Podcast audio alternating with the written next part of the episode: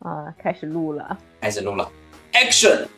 我是杨家巧，我想说我们才第三期节目吗？是的，已经马上六月份了，然后我们才录了三期，对，就就是这本书，其实我觉得如果真的想读的话，一整天时间足够。离我们原本的计划现在就是 delay 了很多期，很多期。我们这中间其实也也发生了很多事。今天其实我们这个 topic 其实真的是历史最长，隔了好久，我们俩能在一起去录这个节目，我觉得真的不容易。我觉得主要是我们这期主题没想好，所以以后我们俩不要读书了。我们俩读书的速度实在是太慢了。对，我我我读这本书，我现在这本书汇报一下我的这个进度，我看一下，截止十分钟之前，这本书我的进度是。第几页？啊，你还没读？七十六，百分之七十六。哦，百分之七十六。但是我觉得大部分内容已经差不多 get 到了，然后后边可能是他一些结论性总结的东西。后边东西就靠你立的我了啊。好的，看看有没有一些正好我自己也有疑问的，然后他书中有答案的这些东西，然后你也可以帮我解答一下。离开会议。大家好，欢迎收听他他说的第三期节目，读本书吧。我是唐纳德，我是杨家乔。那这段时间我们俩都发生了很多事情，除了就是家庭啊、事业，其实也会发生很多变化。那么其实像我的话，那么我从三月份开始，我们去之前去计划去读这个书，然后去弄这个 topic。那其实我三月中旬就开始去。被派到杭州，然后一直在客户现场去熬了一周的这么一个大夜，然后去做方案。你看你还说让我说你瘦了，你就是更亮了嘛，对不对？是不是又给自己头发撩没了？嗯，撩没了。回来之后也一直去搞商务，忙完这个客户又去搞另一个项目去竞标，这种反复反反复复的，就是就是就日复一日啊，对，日复一日这么去搞。不过还好，四月份的时候得到了一些客户的一些反馈，然后也成了一些单子。到了五月份，那么其实也是零零散散，然后浑浑噩噩，还是在重新去写什么战略呀，然后看整个的一个商机线索呀。三四月真的就是一直在忙碌在写 PPT 的这么一个路上，就是不是去给客户讲方案，就是在写 PPT 的这么一个途径。反观我这两个月，我也感觉我自己简直啥都没干。然后还这么懒惰，我我还去抽空去听了 PMP 的一个线下课程。最重要，我终于在四月份把这个咱们今天要读的这个书呢是读完了。早上起来之后，我去读完这这本书完之后，我立马就给你发了一个微信，然后说我终于读完了。然后我理你了吗？你理我了。我如果我如果没有理你，一定是就是出于出于我的羞愧。你这么忙，你都读完了，然后啥事儿没干，然后我没读完。我我我真的我想说哈，我我怎么一读书哈我就困，一读书我就困。我也是，我感我不知道我不知道这是不是一个共性啊？就是所有是不是到了这个年纪，反正都都这么读书就困啊？或者说你你是不是也是有这种习惯，就是晚上快要临近睡觉的时候去看这书，所以说你就困了。反正就是白天看书就专注不了，总想去看看王一博，然后晚上看书总觉得哎，也都已经晚上了，又读困了，那为什么不睡觉呢？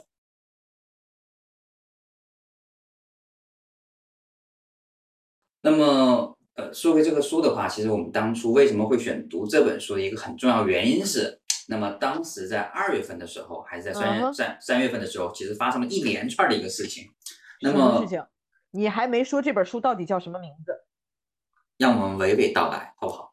那么我想顺着这个发生的一个顺序，就不能开门见山 老不讲。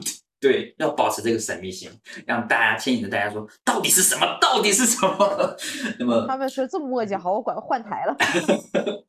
那么发生的一个顺序，跟大家一起去回忆一下。那么我们过去几个月都有哪些重大事项发生？然后这些事项到底跟我们有哪些关系呢？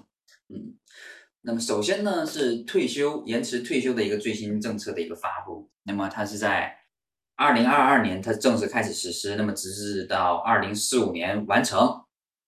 这个是第一件事儿，那么第二呢是关于个人养老金制度的这么一个颁布。那么现在收听我们节目的听众，那么不知道你们是否对这一块有充分的了解？那么不要着急，那么今天呢，佳巧会帮助大家普及这方面的新知识。那么第三呢，其实这跟我们可能不知道，听现在收听这个节目的你呢，是否也曾遭遇哈，就是说全国掀起一股裁员潮，那么以至于那一阵几乎每刷一次朋友圈，就会看到有人从啊什么某厂毕业了。那么其实真的那一阵子的热点话题几乎都是这个。那么当然有人欢喜有人悲哈，特别是对于我们三十五岁以上的中年人来说，其实是很难的。我们那么嗯啊，拒绝成为中年，我我 要当青年人。对我们我们还很年轻，我们心理年龄我觉得我们可以是二十多岁。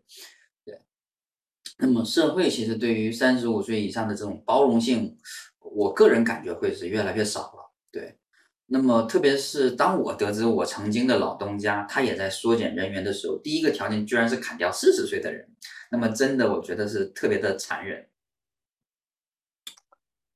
是哪个老东家呀嗯，就是在那个？A 开头的那个吗不是，是 I 开头的。？I 开头啥时候？最近吗？就今年的事吗？，对啊，对啊，对啊，他他那个他的哦子公司 K 啊，就就啊，嗯，对对对子他那个是他子公司，不是都分出去了吗？对啊，那也是就子公司啊，全资子公司啊。对对对对对对对，啊，我天啊，这我还真不知道，挺残忍知道都裁员，但是不知道有这个条件。嗯，他原来他想去直接申请破产，然后政府不同意。哦，听说过，有一段时间有谣言盛传说要破产，嗯哼，然后我还去专门找小伙伴儿打听了。好吧。那么其实说到这儿哈，我在想延展说一下，就是对于大连这个城市来说，其实职场选择性不是很多的一个这么一个情况下，出现集中式的这么一个裁员，其实对于我们所有的这种普通老百姓来说，其实苦不堪言。那么特别是三十五到四十岁，其实这个这个年龄段的这些人，其实怎么办呢？其实真的上有老下有小，他也不可能像小年轻人一下说，哎，我大不了我去北上广，对吧？嗯，是，对他，因为他不可能带着这种全家去搬迁到另一个城市，因为他的成本会很大，而且对于一个城市来说，又又是一批中流砥柱的一个流失，我觉得就人才会越来越少。就是我们希望收听到我们节目的听众，在遭遇的这同样的这样一个经历的时候，那么我们希望就是大家能重新去拾起勇气，勇敢的去面对生活。那么就像最近比较热的一个电视剧，范老师说：“往前看，别回头。”那么同时呢，我我们也推荐大家可以去阅读一下《百岁人生》这本书。那么这本书就是我噔噔噔噔噔，对，它就是我们今天要跟大家去分享的这本书。对，哎，我们俩这个节目的音效是不是全靠自己个人？不不不，不会的，不会的。我我们你后期也配音效啊？对对，从这一期开始，那么我会去着重把这部分给它强化一下。没事儿，唐纳德，如果你不愿意强化，你需要音效的时候，你就一举手，你举右手，我就哈 哈哈哈哈哈，你举左手就啊，真的吗？谁让我们是 partner 的？谢谢。那么，希望大家通过阅读这本书呢，能找到一个新的方向和一些启示。那么，我们重新再出发。所以这本书啊，终于唐纳德千呼万唤使出来了是的，啊，叫《百岁人生》。百岁嗯人生呢，其实那个大家知道，那个佳巧是干保险我们干保险这些人特别喜欢送客户的书，就是《百岁人生》。为啥呢？为了要打通客户的养老理念，就不用哦我们说了嘛。如果说这个客户他真的是喜欢读书的，这朋友真的是喜欢读书、喜欢阅读的话，他通过这样的一些书呢，肯定会多多少少会有一些启发。那可能不用我们说太多话，自己的这个理念就打通了。所以这本书其实以前公司发过，给过我，哦，我顺手就送给客户了。然后这次你说你要读这本书，我就去公司群里喊，我说谁有这本书，然后没人搭理我，我就没办法，我就在那个华为读书上，我自己买了本电子版看。我的天呐！好吧，你这个 咋的了？可以，这个这一期介绍一下吗，介绍一下。然后哎，这本书啊，其实他讲百岁人生，他从嗯最开始他就提出一个论点，就是说，呃，可能呃，未来新新一代的这些年轻人哈，他其实呃列举的大概是九零后这波人，然后他们即将面临的呢是一个长达百年的这么一个人生，所以这本书叫《百岁人生》，它探讨的其实是一个长寿，一个有关于人生阶段，有关于养老的这么一个问题。呃，我总结你你看有没有什么问题？没有没有。没有问题哈，然后呢，我就先列了几个问题，因为我知道我看着你的笔记啊，写的密密麻麻的。然后呢，那个我不擅长写逐字稿，所以我就列了一堆问题和小那个关键点哈。我觉得我们俩如果今天能把这些东西都讨论到了，这节目可能得。咱就可以拆成两期了，唐大哥。我的天，对对对。那么首先在节目都有望了。我的天呐，太棒了！那么在整整个开始之前，还是先整一个预警。那么本期预警啊，对本期音频呢可能会超长，那么也希望大家呢能耐心的去听下去，因为的确我们也会也为了本期这个音频呢，其实做了很多功课，对。哎，对，就是两个中年人花了好几个月的时间读完一本书，必须要跟大家分享，拦也拦不住。必须的，就是想这么去发光发热。哎，所以我我先问几个问题啊，我觉得我这几个问题，然后问在开头的这个地方是比较合适的。呃，我觉得哈，第一个问题就是我想问你就采访你了，长寿这件事儿你怎么看？你怎么看待长寿这个词儿？然后以及你身边的这些长寿老人？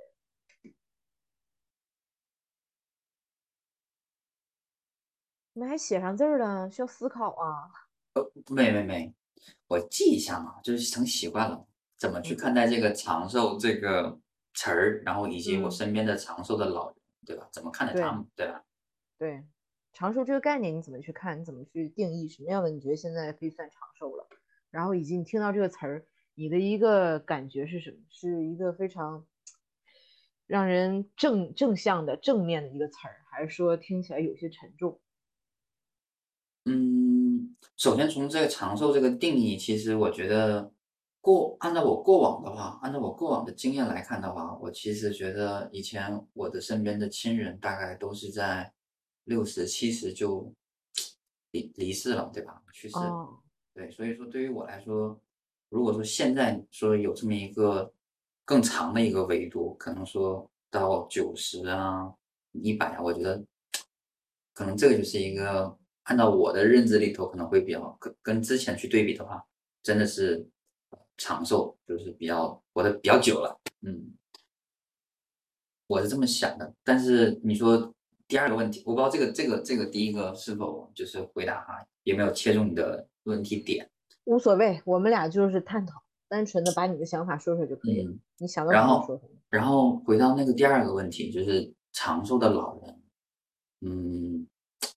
如果说以我身边的为例哈，我觉得长寿的老人越往后的话，就是他自己的独自的日子会很长，有可能未必他会快乐，对于他来说，可能更加的会在孤独和自己的这么一个相处的一个时间里头去度过。那么，如果说他想去，因为本身他周边的像亲人，其实也是为了生存，然后无暇去顾及到。可能这个老，那么这时候其实老人有的时候他内心也不好意思去打扰这种年轻人的生活，所以说我觉得对于周边长寿的老人来说，其实也是一个很痛苦的一件事儿，因为他有时候他想去求助，但是他又不好意思开口，怕打扰到他的这种晚辈。明白，我明白，就是怕给别人添麻烦，怕自己成为负担，是吧？我非常我非常那个啥哈，就是我我我其实挺惊讶的，你的回答是这样的哈，因为在我看来呢，你是一个挺积极、挺正能量的那个人，但是没想到你看到“长寿”这个词儿，你的解读是这样的哈，我还挺惊讶、挺反差的。但是我觉得你的这个解读恰恰就跟书里边第一章可能就是前几页他提到的那个概念吻合了，就是那个我我当时印象特别深刻，即使这个书第一页我可能都已经几个月之前读的了哈。我记得他说长寿，如果说没有好的规划，大概意思哈，没有好的规划，然后如果说呃没有充足的这个养老金的话，长寿将会成为一种诅咒。嗯，呃，你有没有印象？对，其实当时我我觉得你刚才的这个解释呢，其实就是，嗯，暗合了他的这么一个解释，就为什么是会成为一种诅咒。像你说的，可能会非常孤独，因为不可能说，呃，一个人长寿，他他的老伴儿也是长寿的，甚至有的时候他的子女都不一定是长寿的。可能真的就是像你说的，它伴随着是一种孤独。但是我我是怎么理解长寿？我觉得长寿这个词儿，首先拿出来，它在汉语里边，我觉得它应该是一个比较正向的、比较褒义的。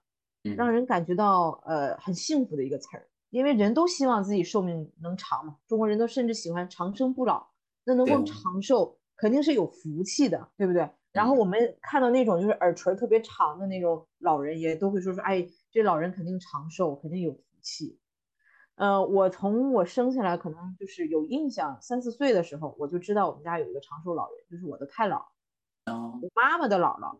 嗯，那时候我生出来，我的太姥就已经接近九十岁了，已经接近九十岁。其实我们小时候能看到，呃，八十靠八十五以上的老人就已经非常长寿了。我的姥姥，我太姥最后是在我初中左右可能就过世，然后呃那时候应该是九十九十九十五九十六那个样子了，就是反正年年年龄非常大了。那是我我我们家的一个就是我觉得算是一个长寿的一个标杆儿。啊，所以说，其实我们家是有一些长寿基因在的，包括我的姥姥现在身体还都挺健康的。但是像你刚才说的孤独这件事儿，我觉得我是非常赞同的，因为我从来就没见过太姥爷，我甚至都没见过我姥爷。那么我的姥姥和我的太姥，他们的晚年一定是孤独的，老伴儿嘛。其实我们现在以前的话，我觉得呃，对于没有结婚的人，或者说呃孩子们，就未成年人，可能对于这个伴侣这个东西吧，他不是特别理解，可能觉得最亲的人是父母是子女。但是当我们结了婚以后，我们自己有了孩子以后，然后包括我们的父母他们老了以后，其实我们发现了，就最重要的人其实确实是那个伴侣，呃，能够一定意义上陪伴我们一生的这个人。嗯。但很多女性，首先她就比比男的要长寿。嗯所以很多人又又加上一一些历史的一些因素，就是我们一些文化当中的一些因素，很多女的嫁的这个老公又往往比她大那么几岁，所以说女性面临的这个长寿风险，长寿这里边就提到风险了，可能本身就比男性要高。就你说的那个孤独，嗯嗯，再一个我觉得就是长寿这个东西呢，呃，一定程度上它代表着健康，但是另一种程度上。我们现在三十几岁的人都知道自己有亚健康，它也代表的就是亚健康。我们的身体可能会有一些什么风湿性关节炎呐、高血压呀、耳聋眼花呀，会在我们非常高龄的时候陪伴着我们。所以说，这是我对长寿最开始我觉得是一个福气的一个象征。但是当身边，当我自己慢慢长大，然后当身边的亲人逐渐老去的时候，然后我们又没有足够的时间去陪伴的时候。我也是比较赞同你的观点，长寿有的时候确实像是一种风险，像是一种诅咒这种的。这是第一个问题，我们俩的一个看法。嗯，呃，我再问你一个问题哈，嗯，你你现在如果预估自己的寿命，你觉得你自己能活多大岁数？这是感谢人生吗？对，这是一个好问题啊。我我首先在回正正式回答正面回答你问题，其实我先回答先回答你一下，我最近都干了啥？我为啥会在开开始之前，我会跟你说，哎，你居然没有看到我最近瘦没瘦？呃，我从去年开始，其实我就一直开始坚持锻炼，然后因为在那之前，其实我被检查说中度脂肪肝，然后高血压、高血糖那样式的，然后高血压了啊？对呀，就隔三差五就感觉到什么头晕。在一个保险人的脑袋里，你现在就是一个聚宝体。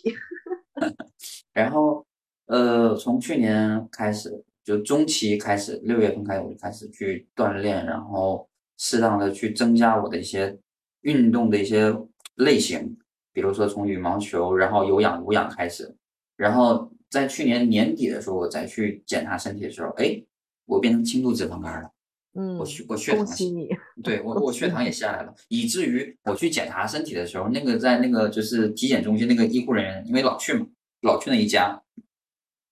然后他说：“哎，你是怎么你是怎么做的这个？一顿在我那个就是他说那个脂肪肝检查时候拿那个东西就一顿在我肚子上在那撒下去，说哎你这以前是重度的，你一下变成轻度了，对一顿扫。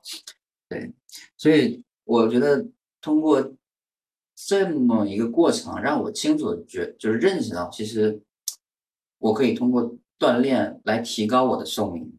嗯，对。然后以及第二个维度是什么？就是说我女儿会让我，就是说想让我活得更，就他会促使我，嗯让我会活得想让你格外的有求生欲了。对对对，求生欲，对，嗯，所以说，如果说你现在说，哎，你想活到多大？我我其实想对跟他有一个长期的这么一个陪伴，对。但是如果说用有一个明确的一个定义来看的话，我觉得七八十，我我不确定，嗯，你这跨度太大了，来，不行不行，不行啊。精精确到个位数，那我希望，我希望能到七十五，你七十五啊嗯，啊！我们读的可是百岁人生 是啊，唐纳，德，你就活到七十五就够了。那你现在人生这不已经进入到四十年的倒计时了吗？哦是啊，我现在就感觉，对我现在其实说实话，有的时候在，哎，工作当中，我其实也是这种这种想法。哎呦，你这看来不是我客户啊，你一点都不长寿。我那个啥，我刚才他他说他这个唐纳德说啊他要正面回答我问题，然后他扯了这么多，我本来以为他正面回答我问题，直接甩一个数字给我哈，呃说嗯，了这么多，就是就要说他减肥成功这件事儿哈。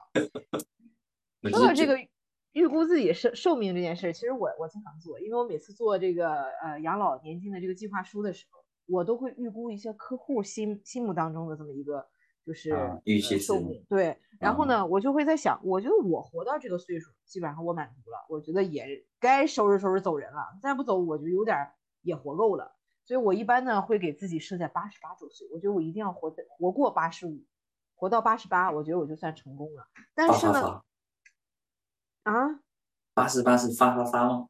为了这个，反正我觉得八十八也比较吉利嘛，八十五我觉得你能取一个五啊十啊的这种哈，有点偏整哦，的这种数，我觉得我不是很喜欢哈，所以我就给自己又延延长了这个到八十八。但是呢，我现在我也觉得我十分有可能就活嗯，过九十，因为我还是相信这个医学技术的这个进步啊，对，嗯然后再一个就是就是这个呃，咱们中国人的这个寿命，包括整个世界的这个人口的这个寿命，其实也都是一直在稳步递增的嘛。所以我还是嗯相信这个大趋势的。我觉得我活到八十八应该不成问题。如果能在这个幸福的年龄交代交代走，我觉得也是让我非常开心的一件事哈。但是如果活到九十以后了啊，我觉得我就非常非常需要给自己做一份规划了，这是我这么一个想法哈。没想到你对自己这么没信心，七十五啊啊，金金少东，而不是那个唐纳德。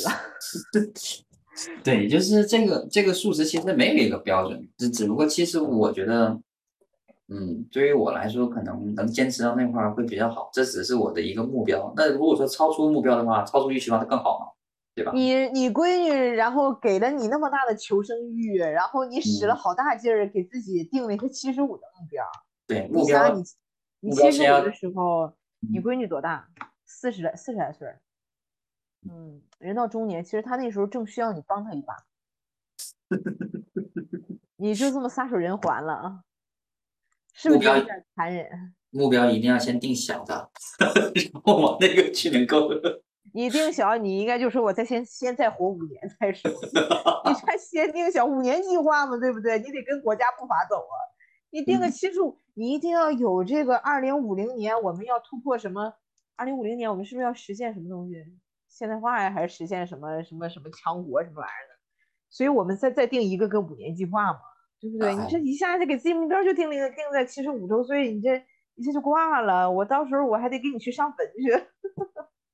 未 必未必，嗯，我还有最后一个问题哈，我嗯，还有哎，其实我还有好几个问题，但是我们慢慢来问哈。呃，你看哈，像你刚才已经跟自己说，哎呀，你这你这个虚拟背景一下，一瞬间把你整个人都给虚拟没了，人消失掉了。如果说你对自己的这个呃寿命的预期只有七十五岁的话，那么我们读的这本书叫《百岁人生》，如果嗯没有百岁人生，只有嗯，八十岁人生，或者只有七十五岁人生，你是否还会推荐大家来读这本书？呃，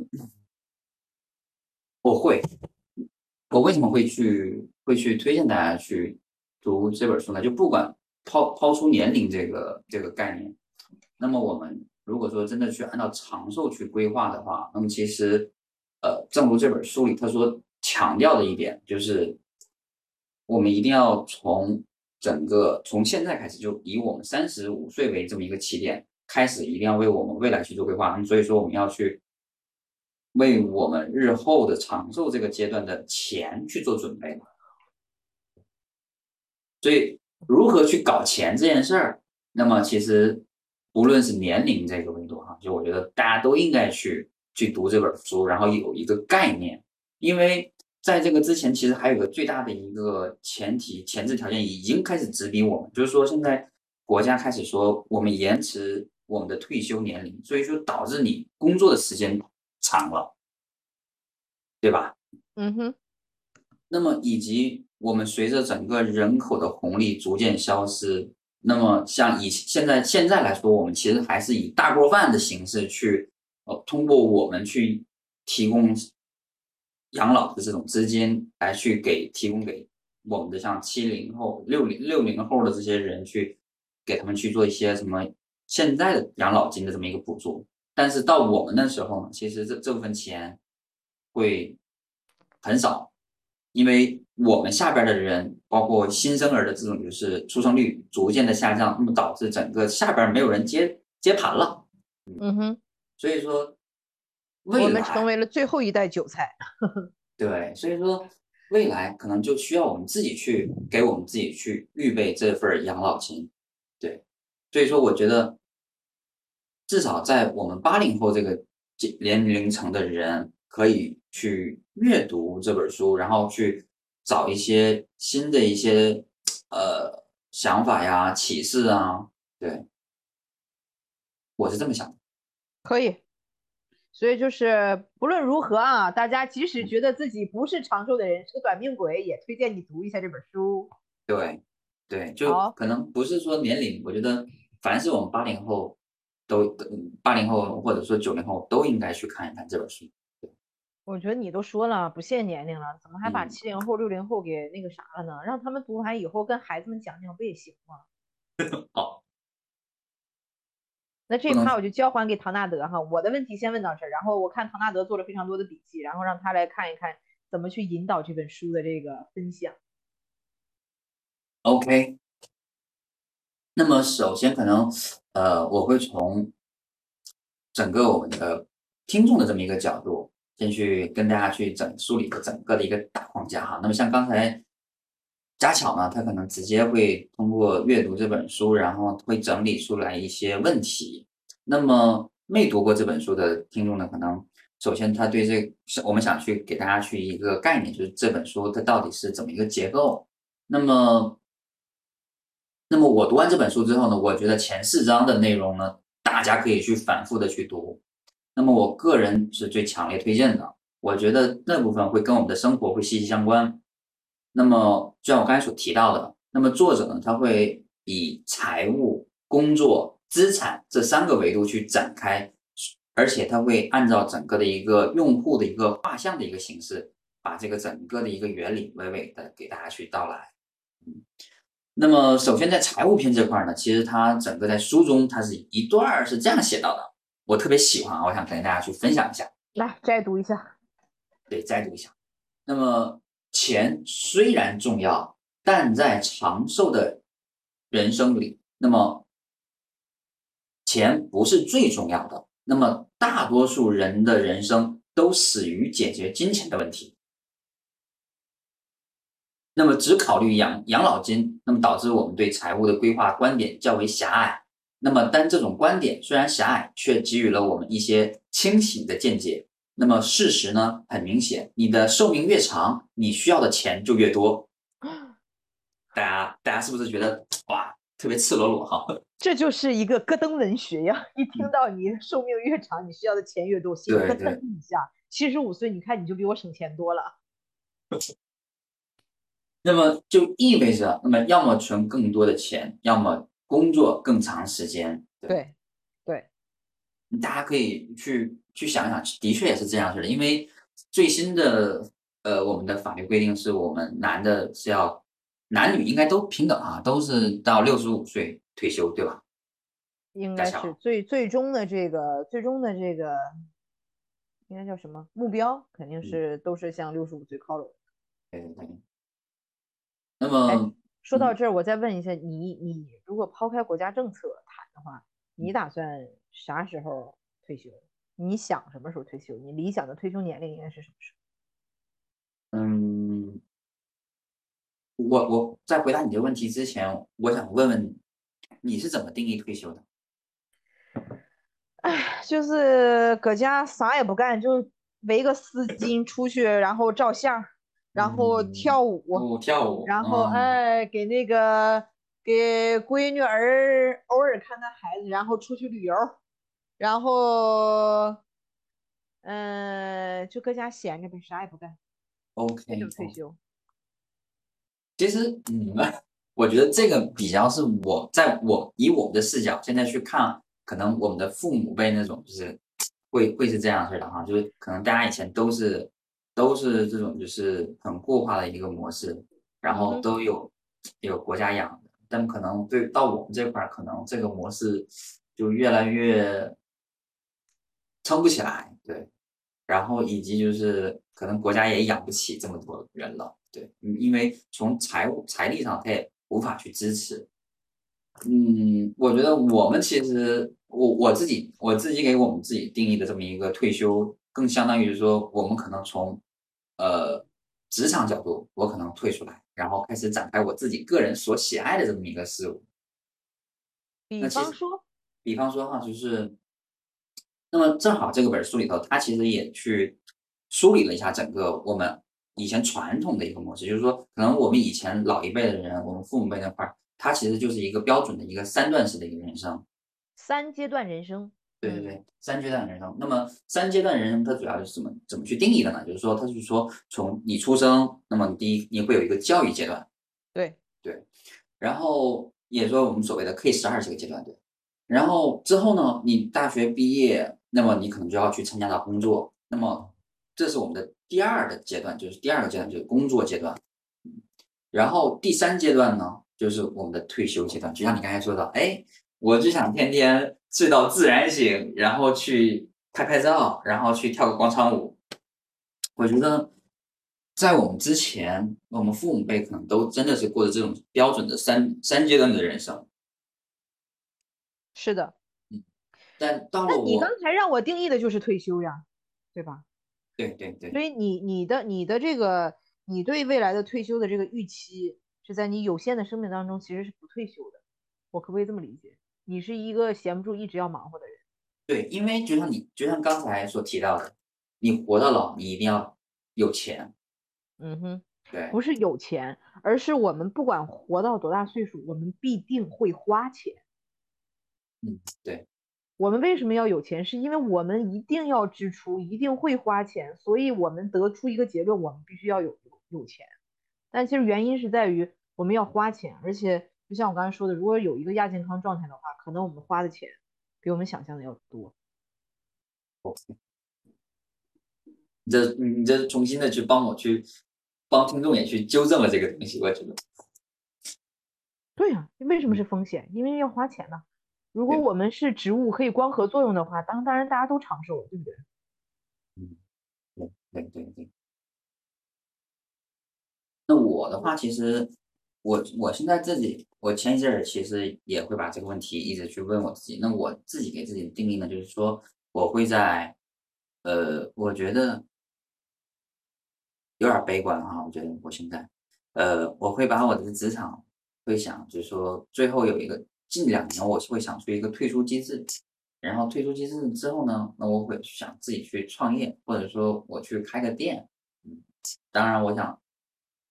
呃，说来惭愧哈，我想自己搞一个咖啡店，嗯，然后每天的生活就是早晨很有规律的起来之后，然后到店儿开门，然后做我比较喜欢的手冲，然后那种意式，对吧？然后再做几个烘焙，然后同时呢，我会把这个开发店里咖咖啡店里我还去做几个其他的我拿手的一些东西，然后来。供我这些什么所谓的街坊邻居啊，一起一起，然后跟他们一起去，就变成一个一个习惯，就大家天天早上起来，哎，就想到来我这个店儿去喝个咖啡，然后大家都认识，天天早上，哎，你好，我好，这样。我觉得呀，你刚才说你自己是悲观主义者，你说你你说你悲观是吧？你说到七十五的时候，我相信你悲观，但你说你要开咖啡店的时候，我觉得你简直乐天派。我非常担心你把你自己的养老金给霍霍光了，你真有勇气。对，就就一谈到这个行业，其实也我我最近也是调研嘛，觉得真卷，卷的一塌糊涂。哎，但但我还是内心还是很向往，就是说有这么一个店儿，对。我觉得你刚才说到的是这本书财务这一部分。其实这本书呢，它列举了三个阶段的三个代表性人物。对，第一个应该是叫第一个人，他叫啥？杰克。对，杰克。是对，杰克呢是一个呃，是是六六零年代还是七零年代？六零年代。六零六零年代吗？对对。我们七七零年代生人，反正呃，对一个相对来讲年龄大一点。然后呢，还有一个是叫汤米，年轻一点，七零年代对吧？对对对。最后一个是简。然后呢，这本书它为什么列了这么三个人物呢？其实也是想要引出百岁人生，呃，传统的三阶段人生，然后到中间的汤米可能多一个三点五阶段，然后到最后的简，它直接是一个多阶段、四阶段或者五阶段的人生。大家可能就是没读这本书，不不大不大清楚三阶段、四阶段、五阶段到底意味着什么。刚才那个唐纳德其实简单说了一下，三阶段的话就是受教育，然后呃职场工作，然后以及退休。呃，其中呢，其实他当谈到汤米的人生的时候，他就会说，汤米的人生注定是一个，如果他采用三阶段人生的话，汤米是一个七零年代人，他如果采用三阶段人生的话，他注定会是一个失败的人生。为什么这么说呢？因为在汤米大概四十五周岁的时候，他的最后一份工作，他发现他的这个工作呢，呃，照比前前面两份工作，呃，第一是不让他那么游刃游游刃有余了。然后再一个呢，是工作给他带来的成长变变少了，嗯，他不能平衡好他的工作和家庭，他的家庭生活也变得糟糕了，他自己的心情也变得糟糕了。那么当他离开他最后那份工作的时候，他就会发现他所拥有的技能，可能那时候他还没有到达六十五岁可以退休的年龄，他身上的技能已经不足以支撑他再去找第四份工作了。这是汤米的人生。所以说，当书中讲到汤米这个案例的时候，他就预示了七零年代生人、八零年代生人、九零年代生人，如果还采用这个传统的三阶段人生的话，可能会面临一个就是呃长寿失败，就是一个养老养老的一个失败。呃，可能提前你想你你倒是不想提前退休，你想六十五岁退休，但是市场上已经没有没有你的职位了，没有你的机会了。所以这时候他就引出了一个三点五段人生，他说他可以给汤米再多零点五段人生阶段，再多一个零点五的一个阶段。这零点五个阶段，他其实这里边这本书，我觉得他不不光讲了百岁人生，还有一本书其实叫终身学习，你应该也听说过吧？嗯，这本书其实我觉得它跟终身学习是不是同一个作者，我不知道哈，反正这个书封皮长得都非常像。他告诉我们的就是说，你的这个人生当中啊，我们不能像三阶段人生那样啊。只是把教育都堆在前边，像你说的什么 K 十二前面那一个阶段了。我们要把这个对自己的教育、对自己无形资产的投入，然后贯穿在我们整个人生当中，然后给自己提供一些转型啊，一些我觉得其实就转行，你说呢？就是一些转行、转身、转型，或者给我们的人生提供更更大的一个弹性。嗯，如果我们每一段人生都是一个非常刚性的话，我们很我们就。非常痛苦的去面对一些什么裁员呐、失业啊，包括我们伴偶呃我们的伴侣、我们的配偶，他们也可能会面临一些失业、裁员的这样风险。其实他这里边就提到一个，我觉得算是终身学习的概念，然后也鼓励我们勇勇敢的去尝试新鲜事物。这是我觉得呃啊，刚才讲到说为什么从财务这块引到这儿哈，因为有三个案例嘛，就是他举这三个人物呢。分别举了这三个人物，他们大概如果从六十岁退休的话，或六十五岁退休的话，他们在退休的时候，里边还有一个概念，其实在我们保险行业这个概念比较，就是大家比较广为流传，叫养老金替代率。嗯嗯，你能接受在你退休的时候，你拿到的这个退休工资，也就是我们的养老金，是你最后一份工作的工资的百分之多少？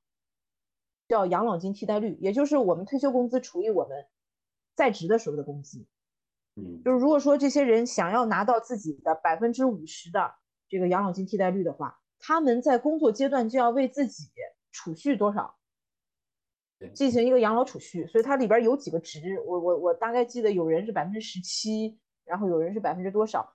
也就是说，如果我们工作时间越长，我们需要储蓄的比例就越小；如果我们工作的时间短，我们退休的时间长，我们需要储蓄的比例就更高。这是财务篇，我觉得给我们带来的一个一个结论，算是。对对，但你说到这块，其实我想去有一个问题想问到你哈，就是正好这个东西你也有相当的一一定的一个经验，我觉得你可能去把这部分的一个中间的一个转换的一个过程可以去分享出来。那么刚才你提到 Tommy，其实 Tommy 其实他在整个后期，作者是加入了一些假设哈，给他。多个路径，那么如果但是我们去回到我们现实阶段的话，其实我们大部分其实都是在做一些一层，就是按部就班去做，他的一直去做的这么一个习惯性的一个动作。对，明白。对。那么我们如何？当当当然，有的人就像像最开始那个 Jane，他是在中间他直接去意识到这个问题，然后他中间会有很多的一些选择，然后他去做了这个决定，然后他去改变了他的。不同的职场，对，应该是他每个阶段他有他一个一个选择，他都做了一个不同的一个选择，所以说它会有一个多样性的这么一个。那么如果说按照现在我们个人来看的话，我们可能有很多的场内场地什么这样式的，以及我们现在在很多互联网，可能如果说我就在一个坑里头蹲了大概蹲到蹲到四十多岁，嗯，然后突然某一天我他妈的就要被裁了，但是我过往，但是但是我过往的所有的经验。经历其实只有在这一个行业，或者说在这一个维度上的一个工作经验。我我我除了这个，我不知道做什么。而且四十多岁的人了，说实话，就是你说让他突然去跟年轻人一起去学习什么其他的，我感觉不太现实啊。可能可能也会有学习的，但是可能那时候他可能会更多的心有余而力不足，然后以及很多的一些。现实的一个问题，比如说你不可能去降薪再去学一个新的一个行业，然后去投身去干这件事儿，对。那么这个时候其实各方面都会很焦灼，然后让他很纠结。嗯。那么我最终的一个问题是什么？就是说你曾你曾经有过这么一段经历，就是说你你的一个转型一个转变，对。那么你当时你去再去做这个转型的时候，你是不是也已经去意识到，就是说提早就意识到说。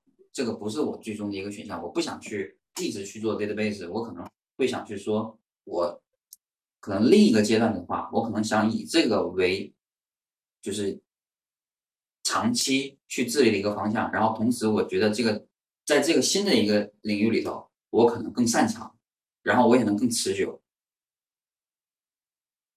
我明白你的问题了。就你这个问题啊，其实你问到一半的时候呢，我看了一些我的笔记，因为我跟你有相同的问题。这本书我没读完，不是吗？我读到百分之七十六。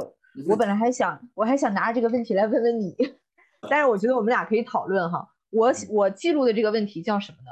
就是他，因为他书中差不多第呃第六章、第七章的时候，他就跟你介绍说，让你多去尝试生命当中的新鲜事物，叫人生新模块嘛那一章。对对对对对。然后就是说让我们尝试新鲜事物。我自己呢。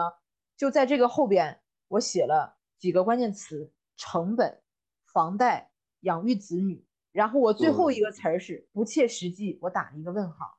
嗯，就是因为他书中描述的不，不管是 Tommy 也好，Tommy 其实他后来给他就像你说的做了一些设想，是他自己开了一间公司，他在里边有一个有一个词儿，一个概念比较新型的概念叫独立生产者。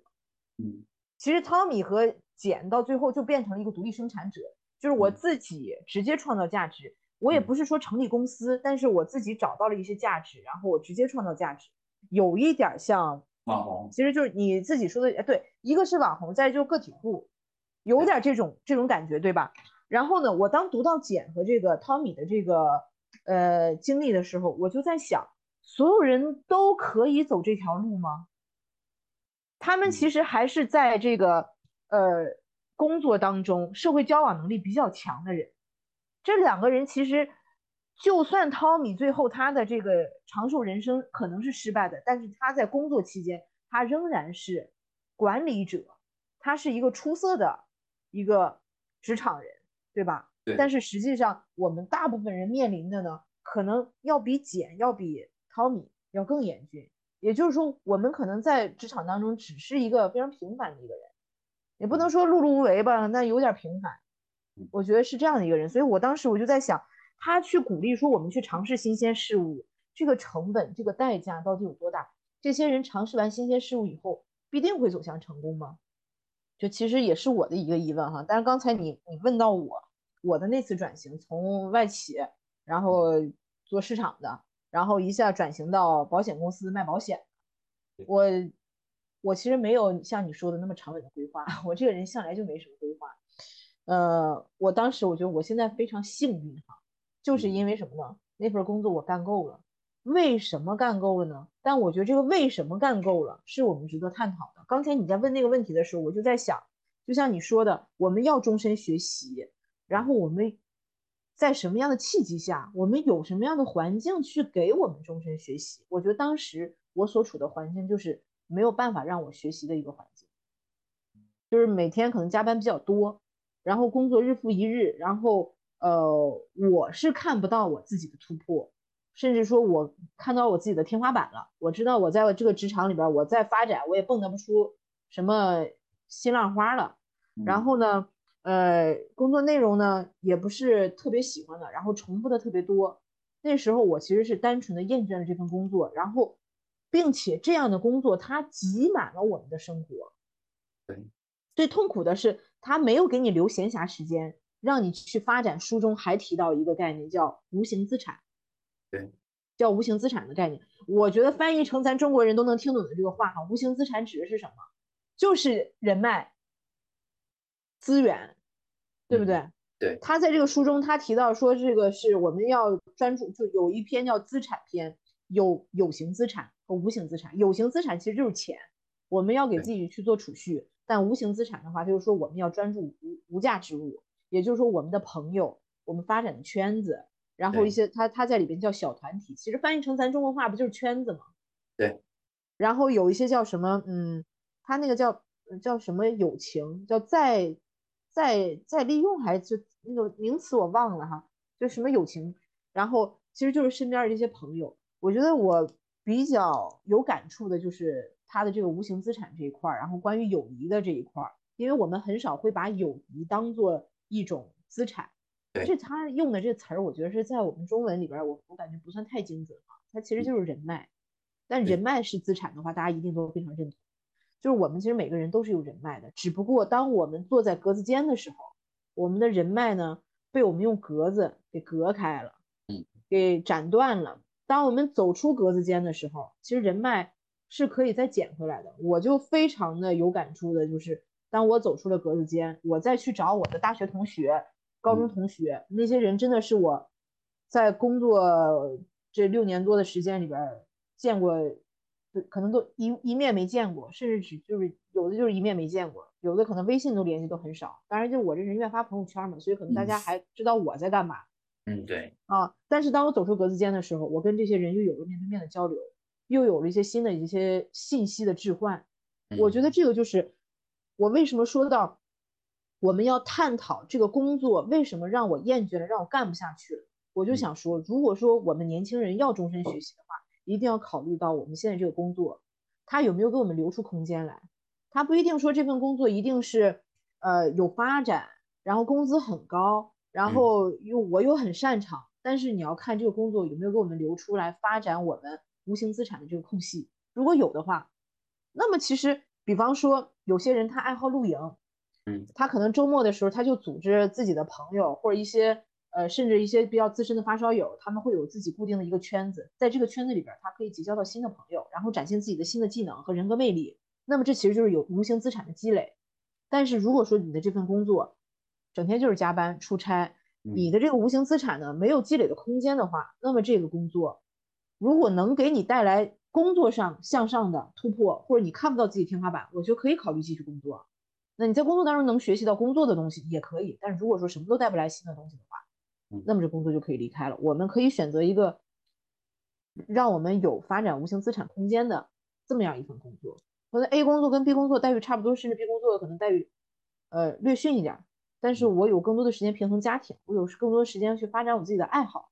嗯，我觉得就 OK。因为其实无形资产，我觉得其实就是人脉。他这里边讲的无形资产就是人脉。当我们接触更多的人的话，接触更多经历的话，那么可能就会有一些新的火花。所以说，呃，职场里面的平凡人，不是像简和汤米那样的很出色的职场人的话，我觉得我们也是要试图。跳出职场和家庭的这个怪圈儿，就非常容易陷入到这个信息茧房里边。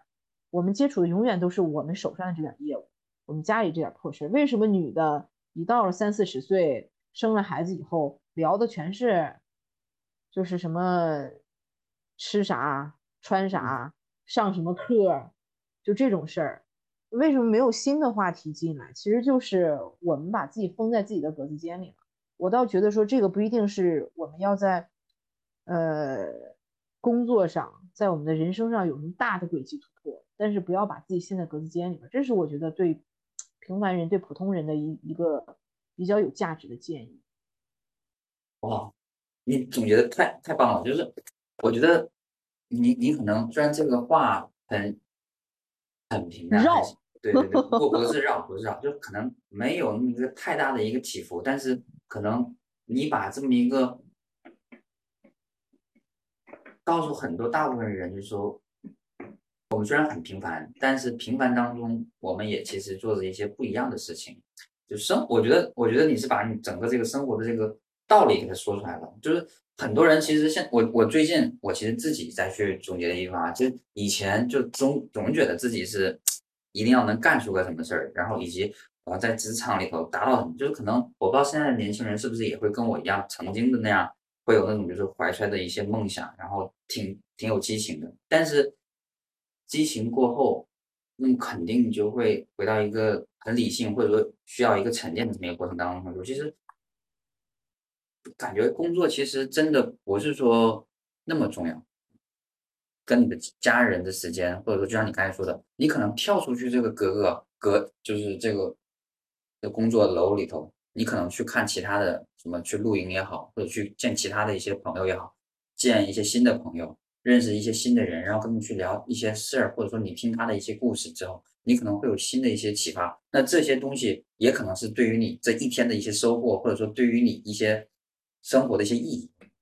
给你讲一个，就是。昨天还是前天，昨天的一个小故事哈。嗯，昨天那个我去给一客户送合同，然后他在人民路上，然后我在人民路上，我有两个好朋友，一个就是我送合同这个，他那天比较忙，我送完合同他就赶着回公司去拉屎去了。然后另一个呢，他的公司就在这个朋友的马路对面儿。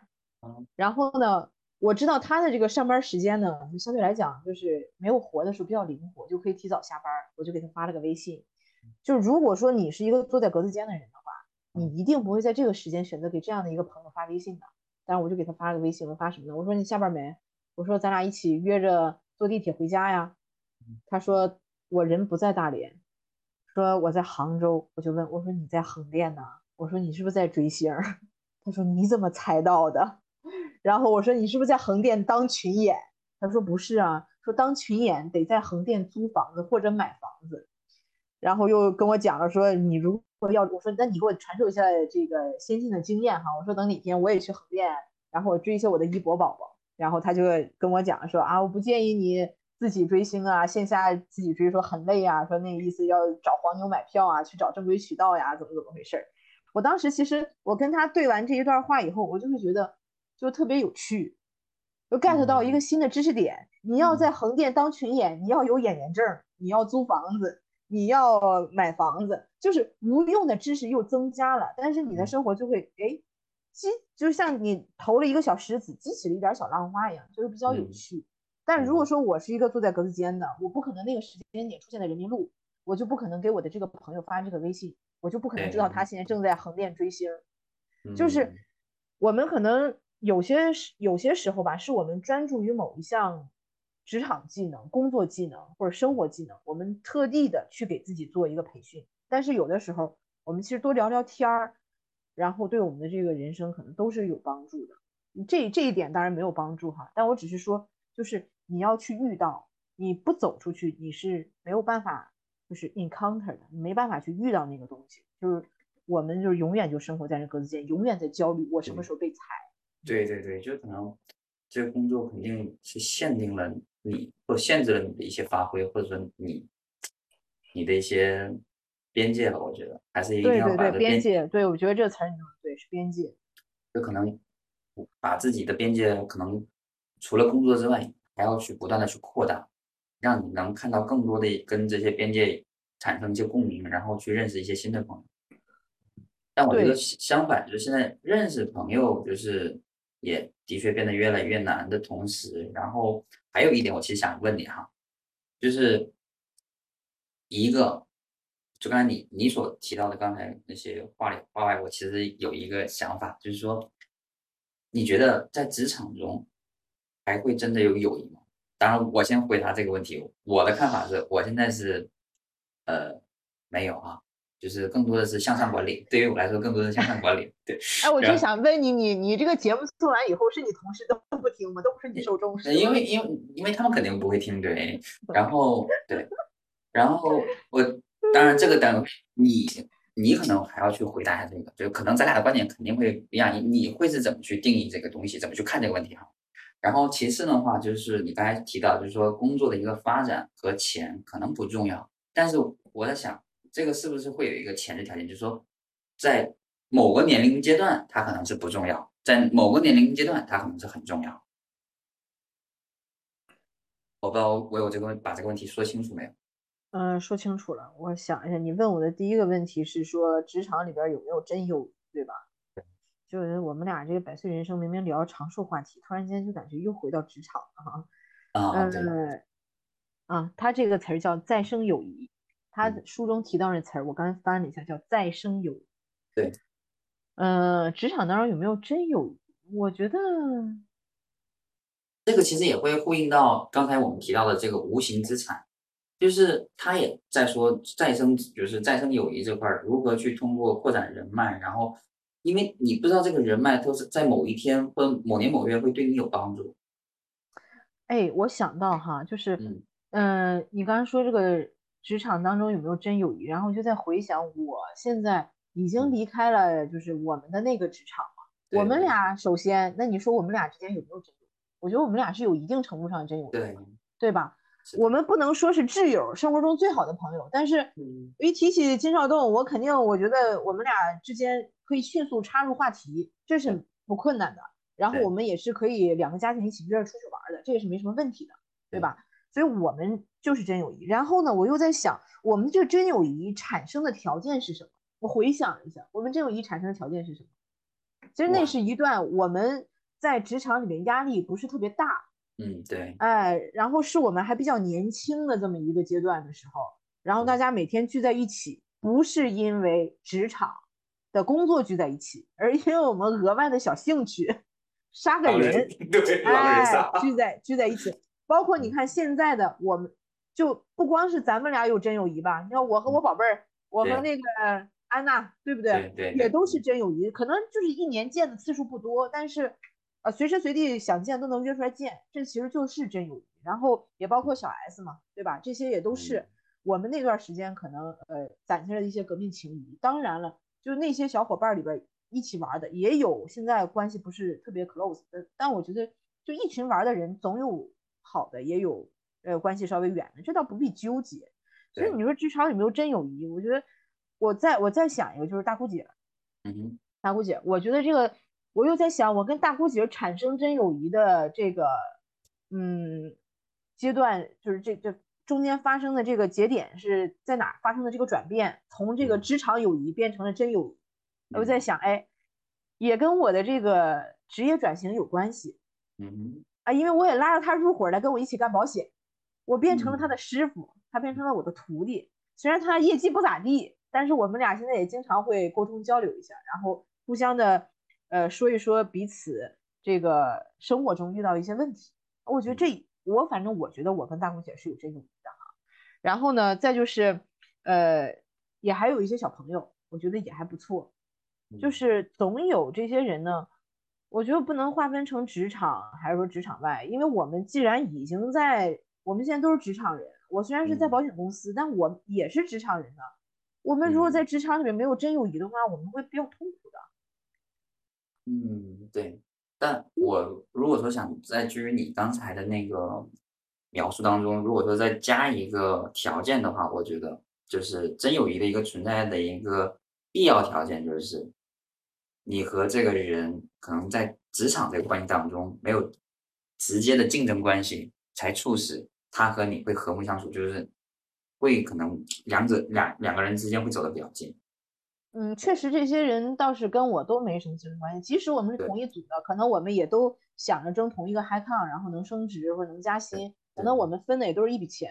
但是，呃，我倒是觉得，因为外企的这个就氛围嘛，没有什么太强烈的竞争关系，然后大家那种特别卷的，然后彼此藏心眼的这种没有。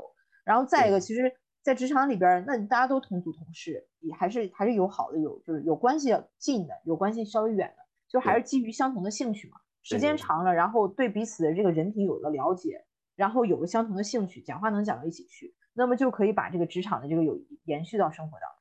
我觉得，我觉得不能说没有，是有的。就像那个呃书里边提到的那个汤米，他在那个那公司叫什么？应该是呃叫嗯，最后一个吗？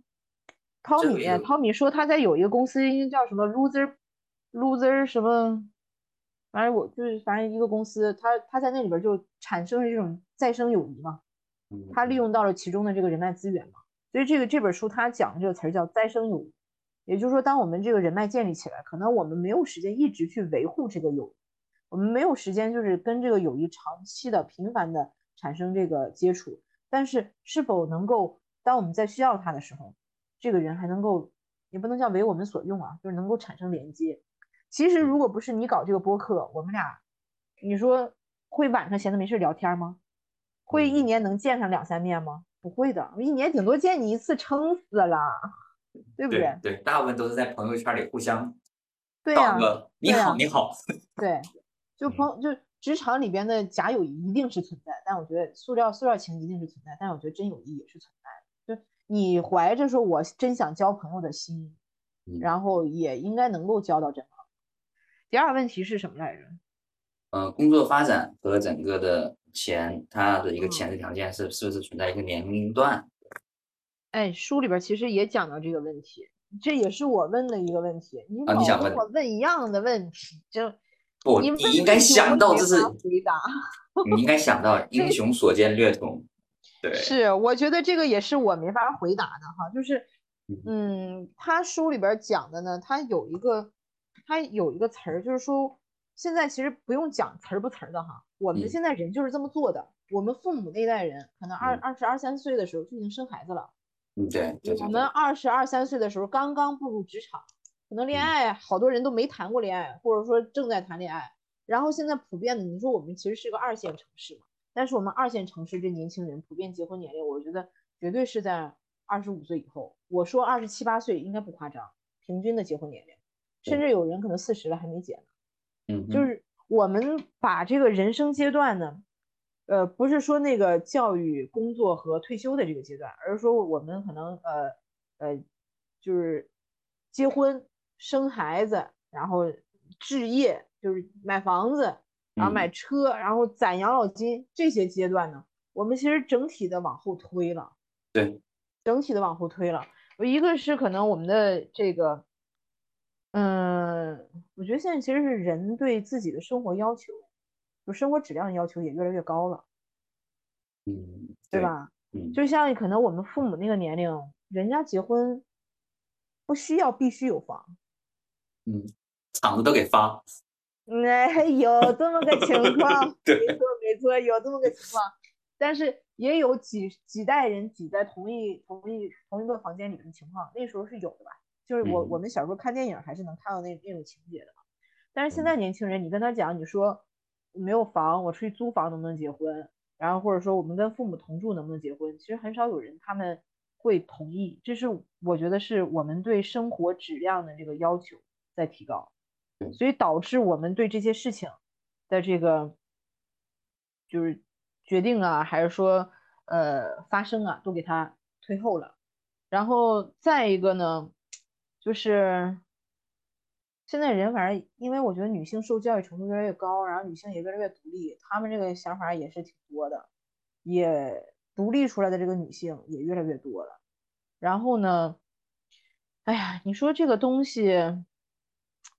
所以，我我在读书的时候，我在看这本书的时候，我也在想，这东西，它其实，你说我们这些生活当中的这些突破，是你说你想突破就能突突破的吗？但是我后来我又想到一个什么，就是因为还是回到这本书的这个主题嘛，百岁人生。对，百岁人生。如果说我们的人生已经有一百岁的话，那么花五年的时间，然后去做一个突破，去做一个牺牲，或者去做去按下一个暂停键。和我们六十岁的人生、七十岁的人生去花五年时间按暂停键，是不是也不大一样？就是我们寿命延长了，我们的时间成本其实相对来讲降低一点点。我不知道我讲没讲明白？就五年时间对一个一百岁的人来讲，和一个只能活七十岁的人来讲，这五年时间是不同。嗯，对。就是我在想，是不是我们有更多的时间去挥霍了？就是我们有有时间去拖延，我们有时间去试错。嗯哦，我，但这是我读书的时候我的一个问号，这不是我的一个结论，不是说我就建议大家就是一定要出去霍霍，我也是不敢霍霍。但是我在读的时候，我就在想，就包括你，你刚才提到一个问题，你说呃，这个人可能面临失业了，就是呃，某公司按照四十岁去裁员。四十岁裁员的话，在大连这市场可能不大好找了，那我可能要去北上。那你又说说我拖家带口的，我去北上不是那么容易的一件事。但是如果想想，我还有六十年好活，我去北上待两年、待三年、待五年，我去做一个奇遇，呃，去去去遭遇一点人生当中的一些新的变化，那又有什么呢？关键在于就是我们对未来没有预见，所以我们对什么都恐惧。如果说我已经预见了我要活一百岁，我这出去两三年，他能怎么的？然后我如果生活质量下降一点，他又能怎么？他其实书里边他讲那个减，其实这个减后边这书我就没有看那么细哈，但是他讲减的时候就说减的这个收入一直是波动的，一直是不稳定的，生活应该也是一直不稳定的。就是说我们能接能不能接受生活当中的不稳定？因为我们要多阶段人生嘛，多阶段人生的话，可能这种不稳定就是我们首先要接受的。其实我的人生就不稳定嘛。我人生现在就不稳定了，嗯，你说过去半年，我那天我算了一下，他给我那个工资，我想想也挺香的哈。我我只要在这公司待一天，就是一千块钱，待一天就是一千块钱，我就想那我就我就我就我就在这蹭着呗。嗯但是，是不是当我这个职场，我的老板他提出离职的时候，我这个职场就又发生了变化？那我们还是要提高自己的这个弹性嘛。如果我们都是刚性的，完了我被裁了，吧唧一下我就又摔到地上了，还是挺危险。其实前两天我在沟通客户的过程当中，哈，嗯，然后，呃，我就我就跟客户提到的，其实就是让他们准备养老金嘛。我就跟他们提，我说我们养老金产品快就是停售了，快下架。我说之前咱们也聊过，我说你看你最近有没有兴趣，我给你就是再讲讲。他就跟我讲说，说现在大环境不好，说这些公司都裁员，说真的担心自己后继无力，就是怕今年保费，今年要保费我能交得起。因为我还还还得有工作，我就怕我明年就交不上保费了。我我遇到了好几个都是这么回复我的，嗯，这个其实就是没有弹性嘛，没有弹性，就是他在过往的工作当中，嗯，只专注于我这工作和我的家庭，我的家庭身份和我的工作这个身份，他没有一个第三个身份，第三个身份就是我自己怎么出去，我自己的生活。因为没有了我自己，所以生活没有了弹性，就有这样的担心。现在其实好多人都担心这个，担心裁员，他都担心这个嘛，因为就是没有弹性。对，是因为你你就相当于是把他后退后，就后退的这么一个资金流给断了，嗯，他一下就没有子弹可输出输出了嘛。所以就是，其实我觉得读完这本书呢，我的一个感受就是，呃，他虽然说要注重无形资产。但是我们如果已经预见到自己可能在三十五岁、在四十岁的时候将要有这么一个风险的话，我们真的一定要在非常非常早的时候就给自己做一些有形资产的储备，因为花钱这个东西是实打实的，是非常现实的。然后，然后我想一想啊，其实他他他在这个书中他还提到一个有有用一章应该是提了一些这个职业的职业的这么一个问题，然后职业里边他也提到了一些什么人工智能啊，人口下降啊，一些什么技术突破啊，一些职业职业选择呀。我当时我就在想，现在不是特别火的一个那个话题叫 Chat G G P G B T，是吧？对，那那词儿是啥？你你再说个标准的。Chat GPT，对，你说 GPT 哈，对，Chat GPT，就是这个东西出来以后，我那天我自己开车的时候听到一首歌，那个是半岛铁盒，我听的时候吧，我就合计，哎，周周杰伦啥时候跟一女的合唱半岛铁盒了？我我怎么没印象哈？后来听完了，然后主持人介绍了，说那是 AI 合成的，孙燕姿和周杰伦合唱。哦，对，哦，我当时我就觉得，就是孙燕姿最近不是也都被这个 AI 的这个技术推到这个风口浪尖儿浪尖上，说她的这个声音是不受保护的，就就在想，其实现在确实越来越多的这个工作也被人工智能取代，然后也被机器人取代。我们未来职业选择方向是什么？我们人到底还能干什么？就就想到了那个小时候看的一些美国的一些呃比较先锋的一些动画片儿哈，比方说那个什么。就一些一些电影啊，也不光是动画片了，就人已经啥活也不干了，就天天在那坐着看看视频，然后吃，然后道都不用走，就躺在那种磁悬浮的沙发上。未来我们会是这样吗？那我们都不用工作了吗？都是机器人取代吗？那那时候我觉得，如果技术已经爆炸成那样的话，我们也不用考虑养老问题了。感觉那个还是离我们比较远哈。拉回到现实的话，其实。我在你刚才复述的那个整个的这么一个描述当中，我其实提炼了几个问题点啊，就比如说你说按五年为这么一个时间单位去看的话，它会有什么变化？那么，特别是在基于我们一个百岁人生当中，我个人觉得就是，比如说你三十岁的时候，你说我用我五年的一个未来规划去做去谋划一件事儿，那它的一个成本对比到。我比如说我在五十岁到六十岁之间，我说我用五年啊去谋划我某一件事儿的成本，以及我在八十岁说我用五年去谋划一件事儿，它的成本是一样的吗？它能画上等号吗？那肯定不是一样的，而且我觉得我们谋划的事儿，就在不同人生阶段谋划的事儿也不一样啊。对，所以说它不能画等号。是是不能画等号，那就是你看书。他这个书中啊，他其实也提了，他说我们这个多阶段人生啊，就是倡导大家也是随时拥抱变化，随时都去做这个无形资产和这个叫什么转型资产的积累。说但是最佳的年龄肯定是十八到三十五周岁，他是不是给了这么一个时间区间啊？对，如果我们那其实也就是，但是又回到这个话题，那其实是不是就是说，你你在十八岁到三十五岁，你去赶紧去修炼你的内功，然后到了那之后，你其实就是就吃老本儿。然后就开始去，我觉得不是，我觉得是十八岁到三十五周岁这个期间呢，是要养成一种就是我们要的多阶多阶段人生的思维方式。啊，你养成这种思维方式了以后，三十五岁以后，我们可能随时随地我们就进入到一就进入到一个多阶段人生了，或者随时随地我们就开始积积累无形资产了，随时随地我们就开始转型了，就拥抱变化，对吧？就是对，就是应该是在我们呃。思想成熟的，其实你不觉得你这两年就是这两年，你可能看一些文学作品，看一些电视剧，然后或者说呃看一些听别人讲一些话，跟你就是未成年的时候，十几岁的时候，虽然你觉得自己也啥都懂了，听到那些话的时候感觉完全不一样。其实我觉得十八到三十五确实是我们一个成熟时期。嗯，当然可能三十五岁以后，我我我们有可能更加睿智，但是可能我们吃的是十八到三十五岁之间的这个思维老本。对，就是思想可能固化了。但是可能我们对一件事情的认识可能会比三十五岁之前认识要更深，但是可能我们的走的是原来那条路径，就是我们总是触发这个神经，总是触发这个神经，这个神经是最最最最活跃的。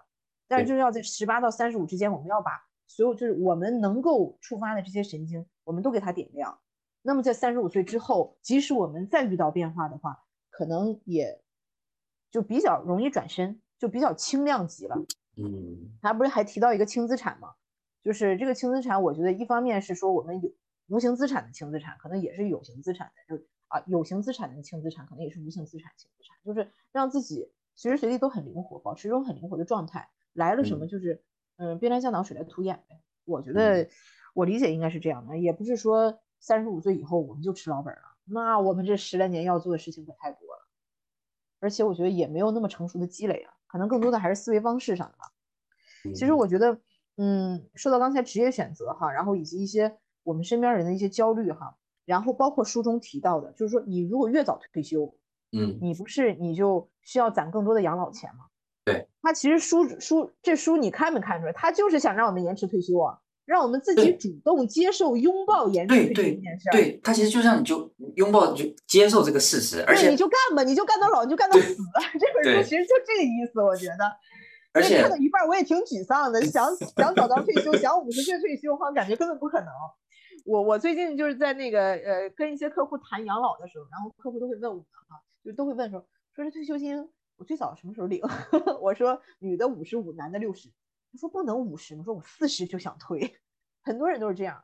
哎，我觉得哈，就是回到就是最开始你问的一个问题，就是说那个什么样的工作，呃，我们为什么要离开这个工作？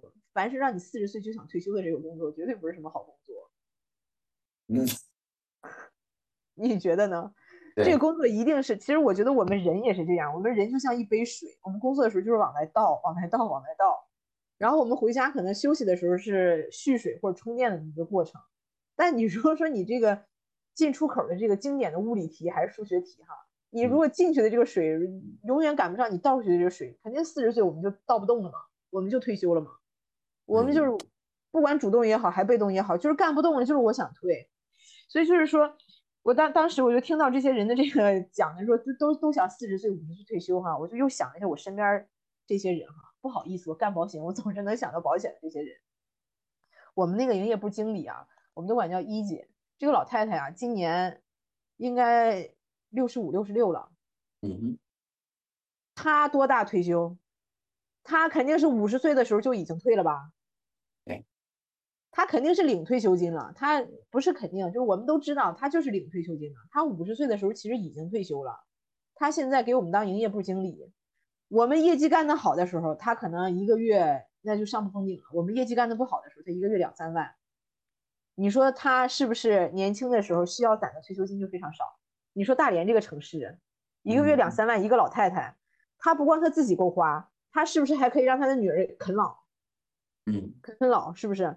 所以就是就职业选择上也是我们选择什么样的职业，就是为什么父母父母在就是我们小的时候，我们年轻的时候做职业选择的时候，他们总提一句话，就铁饭碗、公务员，然后当老师、当大夫、当会计，越老越吃香，这都是耳熟能详的。然后父母的这个就是三字经啊，还是什么的，还是还是古兰经啊，就是随口就出来的铁饭碗。对，嗯，越老越吃香。就是我们现在有多少工作是这种铁饭碗？其实我觉得我们现在的铁饭碗越来越少。对，哎，这本书中他就提到说，这种大型的企业已经把这种长期的这种雇佣合同关系变得越来越短了。我们签的这个合同时间已经越来越短了。嗯哼，签三年的，签五年的，五年的现在我觉得市面上基本都见不到，都是三年，应该是。除非有现在好像有一些外企，就包括以前我们老东家都签长期合同，现在都不签长期合同。据说，我听说的，但我没印证哈。所以我就在想，这批干保险的老头老太太，他们其实就是在给自己选择一种可以延迟退休的一种职业。就是，但当然哈，我不是说让大家都来干保险，每一个职业它都有它的职业红利期。这个职业是不是在未来 AI，然后包括什么，就是互联网的这些技术这么发达的未来，也仍然能够有它的立足之地，这不好说。只是说它的这个职业是适应现在二零二零年代的，适应现可能未来还能有个二零三零年代，也都是也都是适合的。所以我看完这本书的时候，我就在想，那如果我现在要去找一个多阶段人生的话，我就开始思考我的下一阶段在哪。我还得编，我感觉就是其实也有点焦虑了。我的下一个阶段在哪儿？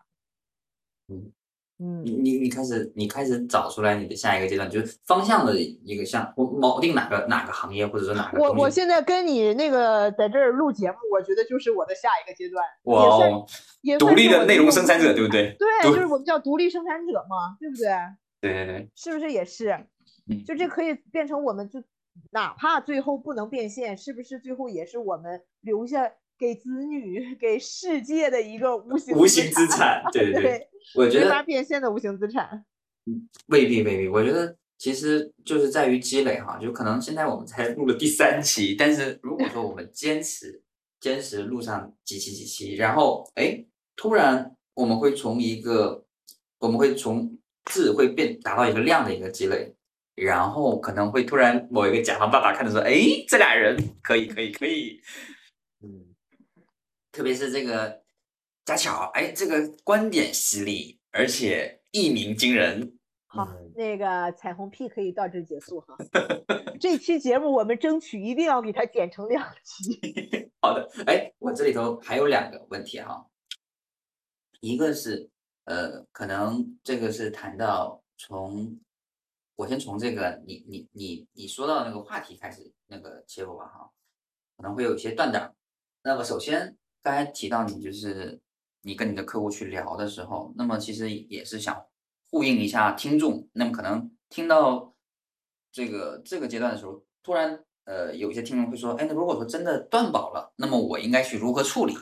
就比如说像刚才你你说你的客户有些人他说我怕我今年能交，但是我明年不一定能交，所以说我这个还真的不能买。现在，那如果说有的人他真的买了，但是他突然就说就像出现一些意外情况，他可能今年续不上这个保费，那么他就直接这个保单就废了吗？还是说有些补救的方法，还是说有什么啊处理？对，你能像像你能普及一下这些知识吗？就是，啊，当然可以了，唐纳德。嗯哼，啊，他问的这个问题啊，其实呃，我觉得首先从我们在规划的时候，就我们投保的时候，我们就要考虑到自己这个资金是否可以有一个长期的、可持续的这么一个就是就支出的这么一个情况。啊，我们在投保的时候都会有一个叫什么投保提示附录，就是提醒你长这个保险是一个长期的这么一个投资，然后你要保证自己后期的这个呃资金的这个维维维维持的这么一个状况哈。就是首先就是我们自己既然已经预见到了啊，我可能会有这样的风险，那么在选择产品的时候，长脚的就要选短脚，对不对？对我经常跟客户讲的是什么呢？就是很多人要跟他讲养老，然后我都跟他讲，我说你别着急，我说比方说你养老，你现在想给自己规划的是，我可能从社保一个月能领嗯出来四千或者五千，我觉得不嗯够花。嗯我希望未来退休，我额外还能拿到五千块钱，就是我一个月有一万块钱的这个收入啊，当做我的退休金，我觉得基本够花啊，尤其是高收入的人哈，因为收入越高的人，他们的这个退休替代率就是这养老金替代率是越低的啊。如果说一个人他一个月就挣三四千块钱，他退休的时候，他也就可能能少个几百块钱，不太难受。一个人他如果退七八千块，他他现在工作他收入是七八千块钱，他可能未来退休他就能少退一一两千块钱，两三千块钱。那如果人他一个人他现在可能三四万块钱，他未来他退他顶多就退一万块钱，你说他难不难受？他这个退休金替代率，他一定是就是随着收入的增加和这个退休金替代率它是成反比的啊。所以说，就是有人他他当他说他想要拿五五千块钱的这个呃养老补贴的时候，我就会跟他讲，别着急一口一口气吃成个胖子，因为你一给他算保费，一定会吓到他的。我们要做什么？要做三年计划，要做五年计划。你把五千块钱，就像你说的，我五千块钱，我先从实现一千块钱开始，我先做一个短期的三年计划。这三年我能够保证我的收入稳定性，那么我就先投三年的。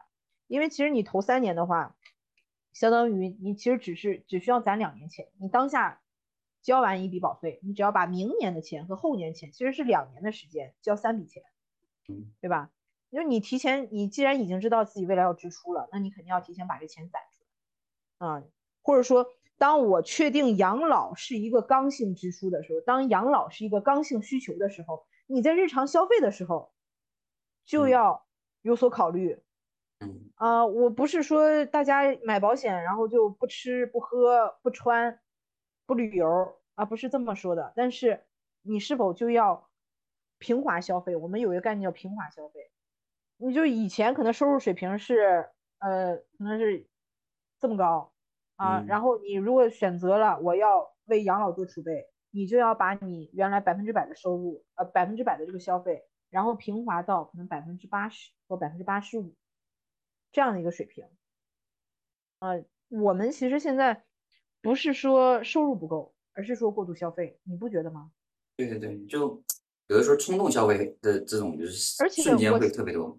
对我前段时间就是读到一篇文章，我忘了是什么文章了。他那个文章就是讲述，其实我们生活当中的一些，他那个词儿我不记得怎么说了啊，但是大概意思就是讲，其实一些呃非常零碎的一些小额的支出，呃时间长了积攒下来，其实也是非常大的一笔数字。比如说我每天去喝一杯咖啡，嗯，对，你不觉得是个钱嗯，啊？就唐纳德的梦想嘛，街坊邻居每天早上去他那儿喝一杯咖啡，但是你如果每天真的一杯咖啡，我们就打比方，他喝的是美式，二十嗯块钱一杯。九块九你，让他九块九，九块九一杯，九块九一杯，对，一杯一杯一杯咖啡，一杯奶茶，有的时候是一个手机壳嗯啊、对有的时候是可能是一次美甲，然后有的时候一块小蛋糕，你把这些费用都加起来，你去看一年你的消费，可能也是一个哎比较可观的数字。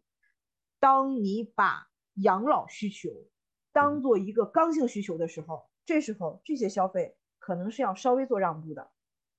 啊，每天一杯咖啡九块九，呃，可能十二块钱的拿铁要降级成九块九的美式嗯啊，我觉得是这样的，就是我们在呃储蓄的时候就要伴随着消费降级，我觉得是这样的哈。然后再提到你，再再再解释你刚才提到那个问题，就假假设我保费就是交不出来了，我今年嗯就是交不出来了，首先有六十天的宽限期啊，这六十天之内你把这保费筹出来也 OK。如果六十天之内也筹不出来怎么办？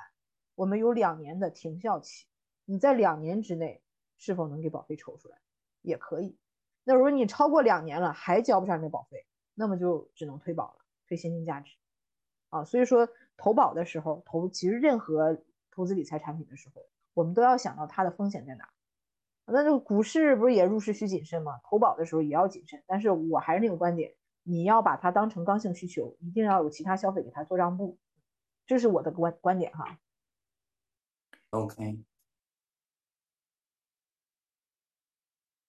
然后我我还有第二个，第二个的话，其实就回到跟我们整个这个书的其实一个人物 Jane，他是会比较相似的哈，就是我觉得你刚才提到那个你那块的五十岁的老太太，业务的经理，对，六十五什么五十六十五。哦，哦哦，对对对，六十五，六十五，六十五，sorry sorry，他其实就会让我，我听到这个这个人的时候，我就会让我立马就联想到 Jane，他其实就是你看他原来年轻的时候，他也会干了好多好多职业，然后最后啊他选择了猎猎头，嗯。对，然后你你正好说你们这块儿营业部经理，他现在能在这个位置上，那是不是也是他前期退退休退休之前，他是不是也是某个国企里的一些领导？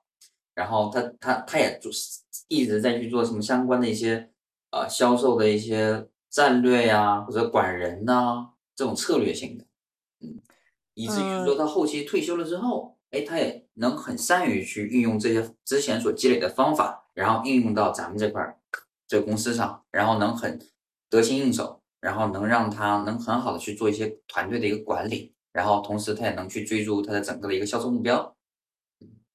嗯嗯，这个呢，你想哈，他今年六十五岁，他比我爸爸妈妈年纪还大。然后哦中国的这个保险行业出现呢，是出现在一九九二年，嗯那么也就势必在做保险之前，他肯定是做其他行业的。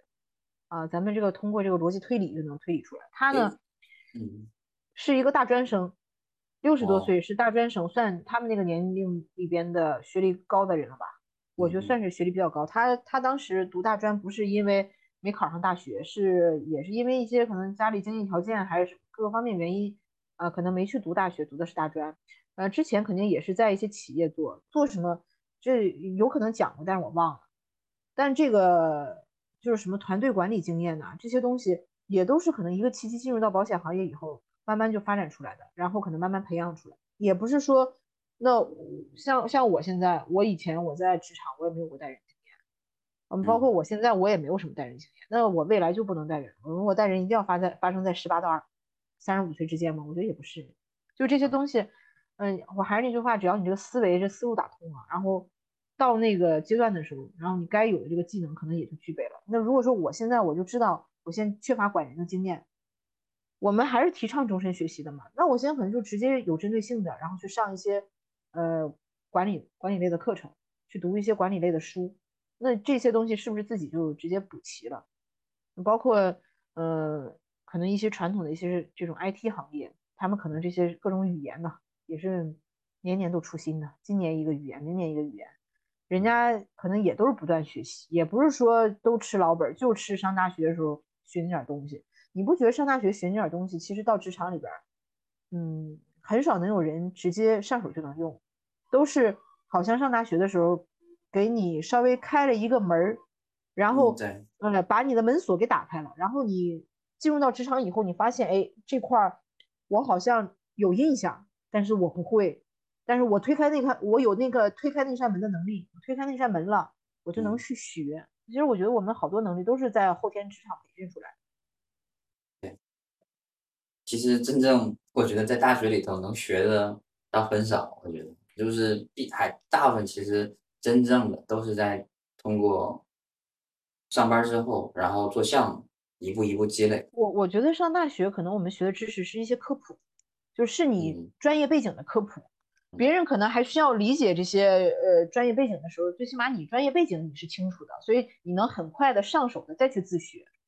然后那个你刚才说你读到那个简的时候，你觉得跟我们这个我们这个老太太比较像嘛？然后我读到简的时候，我我也写了一行关键字简，热搜上的女孩。A 简是在书中设定是九八年生的，对不对？嗯哼。你有没有觉得就最近，我不知道你有没有微博，你有吗？有没有微博？啊，有微博。你不看，你不看是不是？不咋看，对。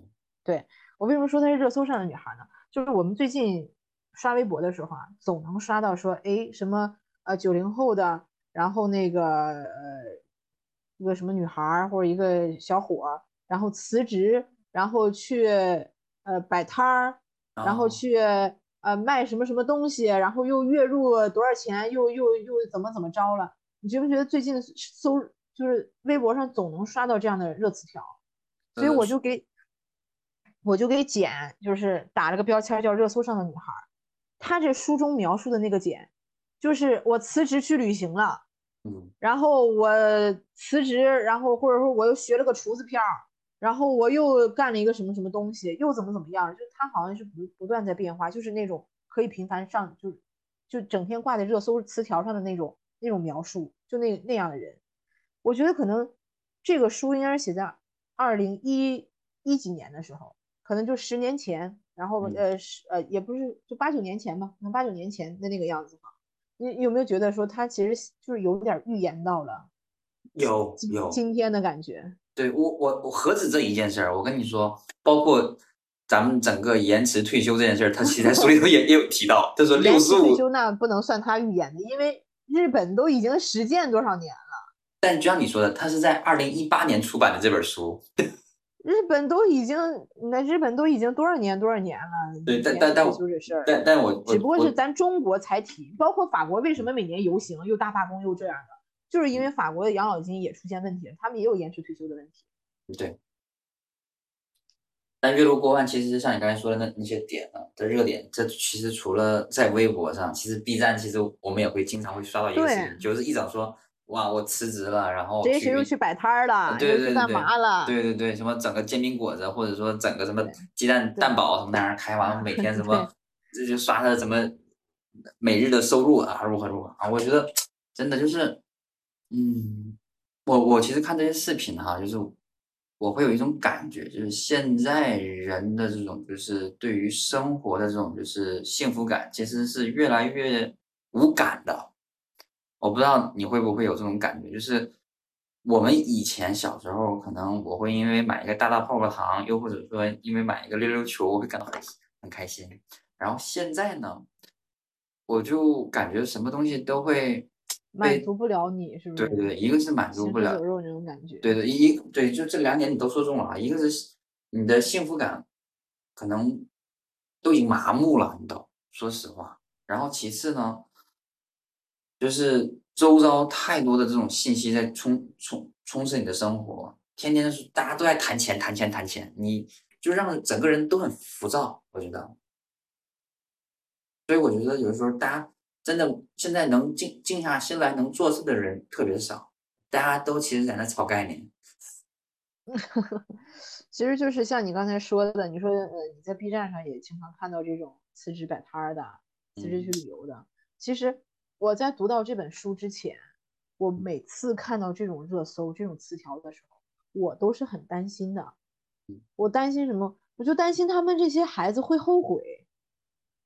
我就觉得他们很冲动，就是你你说开个开个，我我我就记得有一个笑话，说有一个人他想开个早餐店，然后那个结果开了几天，开了一个月开不下去了，说为什么？因为早上起不来。因为早餐店你可能早上四点多钟你得起来，因为可能五六点钟就有人要吃饭了嘛。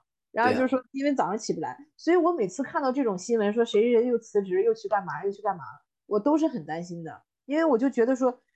你这样的话，你还能不能回到职场？然后你这种就是，呃，工作方式还是说赚钱的这个糊口的这个方式，能不能一直支持着你走下去？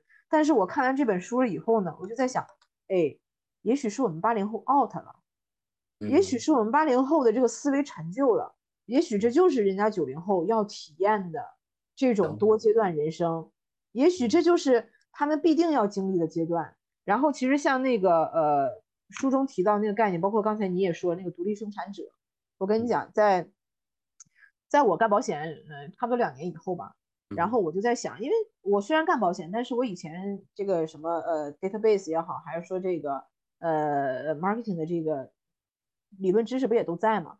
我就在想，哎，如果有一个公司他现在愿意短期有什么项目要用我的话，呃，我也非常愿意去，就是。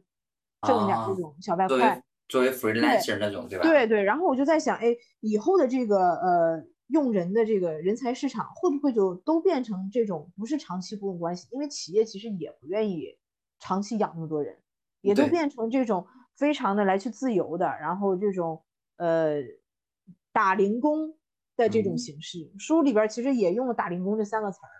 对，就是其实我觉得就是他后来他他总结的这个叫独立生产者。就是未来可能我们的这个用工的用人的模式都会跟现在不一样，是一个颠覆。现在其实我们仍然这个社会给我们提供的还是一个三阶段人生的这么一个大的系统。但如果说我们自己现在看完这本书，或者说我们认同他的观点，我要开始多阶段的话，可能我们就要走出这种大就是这种长期的这种雇佣的合同关系，可能就要做一个这种独立生产者。我能我能为这个社会提供一些什么？我自己一个人，然后就可以产出的这些东西，然后我就可以产出我的价值，然后我可能也转身非常的快，所以这也是我在看这本书的时候，然后我就感觉，哎，跟我前两年的一个想法啊也挺 match 的，就未来可能都没有那种长期呃的这种雇佣关系，也包括这两年前两年不是疫情嘛，很多人都 home office 了，其实这种公司组织的这种结也结构已经非常松散了，前两年。当然，现在有些公司它又开始收紧这个状态了，就不知道未来会是什么样。包括那两年也都是孩子们上网课呀，这样那样，就会觉得哇，Zoom 啊、腾讯会议啊、钉钉啊这种东西都好火。对，嗯。但 我你你一说这块，其实我我就想说，其实这本书最大的一个启示就是，可能先给我们心里先打一个预防针，说，哎，未来要变哈，你不要到到真正去变化的时候，你你突然慌张，就可能。提前先当就是我们看了这本书的人，可能会提前先有一个预示，未来就说啊，原来要这么变化，那我们可能开始为我们心里去做一些铺垫，去做一些准备，然后去迎接这个变化。我在想，我觉得这是可能我们听众如果说有机会去读这本书的话，可能也是能通过这本书能获得到的一些未来的一些信息传递给到我们，然后同时我们也可以去开始着手真正的去做一些准备。去做一些心理的一些铺垫和工作，去告诉自己你要开始做一些谋划，为自己未来五年如何去面对未来的一个职场和个人的一个发展。你你说这个准备哈，我就又想到一个词儿，也是我自己做的这个笔记哈，我写这个词儿叫延迟满。对对。嗯，延迟满足其实就是还是刚才我说过那个那个概念嘛，就是你既然已经把这件事情，就是未来我们要延迟退休，然后。我们要为自己的养老准备一些养老金当做一个刚需了，那么我们就得学会延迟满足，学会平滑消费。其实现在很多人，嗯，是不懂得延迟满足的。我觉得最典型的一个例子就是，如果说这个电视剧它完结了，你在追剧的时候，你能不能说我今天只追两集，还是说我一定要看到后半夜，感觉自己快猝死的时候才能停下来？这个其实就是一个我觉得。就是延迟满足的最好的例子。如果说我们明明知道，嗯，我们现在看两集，明天就睡觉，我们明天会有一个比较充沛的精力在这儿，然后呃，我们明天还可以再继续看，但是我们仍然选择熬夜把这个剧刷完，就是为了要当下就知道这个结局，当下就满足我们的那个快感。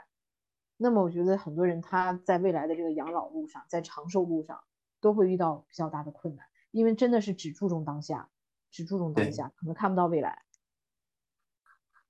延迟满足，其实我也在，我也在想，就是我最近在做一件事儿哈，你知道我在做什么事儿吗？就是我开始写一个 wish list，比如说我要我要想买个遗愿清单，为你的七十五岁准备一个遗愿清单。对，就是一一方面可能就是。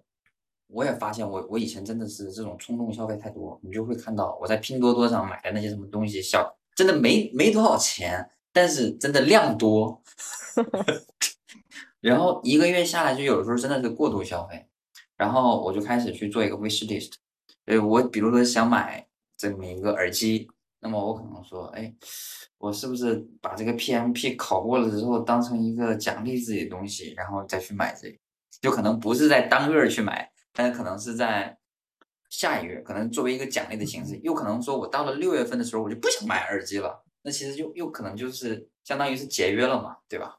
哎，对，就是所以之前我也看到过，就是说这种怎么才能让自己哈买东西别那么冲动，别别着急买，先放购物车，对，放购物车放一段时间以后再打开，哎，发现不想要了，这笔钱就省下来 了。对。对，也定期清空购物车了。这个清空不是付钱的清空，而是全删掉的清空。对，就其实可能，嗯，我觉得真的有的时候没有太多，有些东西可能真的不是说都需要。嗯，像日本以前就开始去什么有什么极简风啊、极简生活呀那种，他们其实都提倡的就是说，呃，你没有必要买太多的家具，就是把那些 必要的刚需的东西给买完就完事儿。其实很多东西都是我们给它赋予了一些什么所谓的一些用处，其实它根本都无用的。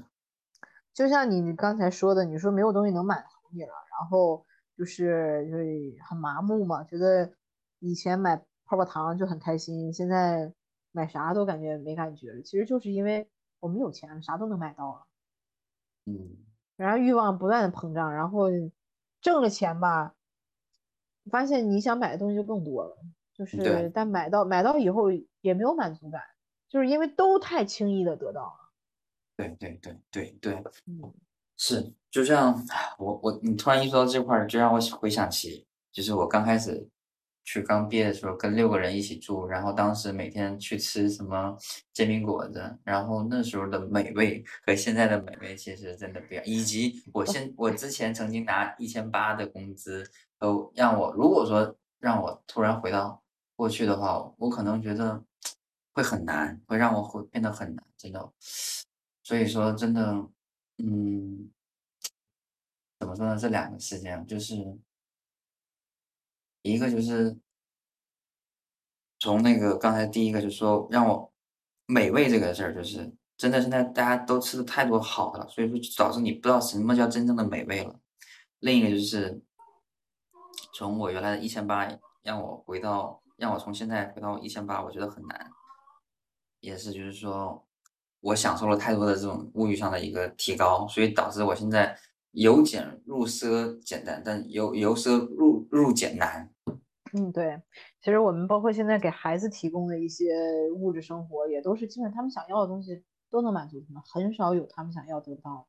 哎，对你一说这个，我我的确有同感。这个我不知道，可能是不是会对这些年轻的宝妈宝爸会有一些就是借鉴意义啊？就我觉得家巧说这部分，就是我们家长可能也是因为都是第一次当妈妈当爸爸，所以说一定要有一个自己的一个学习过程当中，就是你是一一味的去惯着，就是你的女、你的宝宝宝们，还是说你要让他去也建立一个正确的一个价值观？就是说，你说你所想要的东西，不是说所有的你提出的东西，爸爸妈妈都要一定给你满足的。我们也适当的要去延迟他的满足，然后让他去能明白，就是说这些东西也是，就是来之不易的，嗯，否则他就会觉得这个东西。特别容易获得，就是他就很随意的去挥霍，对，嗯，对，他就不珍惜，我觉得这就是会让他不珍惜，嗯，他们就觉得这些东西就是有，啊，对对对对对对，然后不是他爸靠头发换来的，用发际线换的，嗯，好难。我们回到我们这个。故事，所以说我们其实，在这么虽然说我们是感觉像无序的这么一个去捋这个整整篇书哈，但是其实我们也把这个在我们俩这么沟通的过程当中，其实也方方面面去点到了我们的一些书里的一些核心的一些内容。如果说现在我再去重新总结的话，其实说第一个就是，呃，听众可能再去看这个书的时候，第一个可能映入眼帘的就是我们的三阶段的一个人生。然后通过这个三阶段的人生作为一个起点开始，那么作者他就会娓娓道来，就是说通过三个人不同的年龄段，然后去如何去展开，以及他的一个整个的一个人生的一个轨迹不同，对，然后最终需要让我们在整个这个人生轨迹当中，我们需要去积累相关的一些像无形资产、有形资产，对，然后再通过无形资产，他再逐一去罗列了。什么叫无形资产？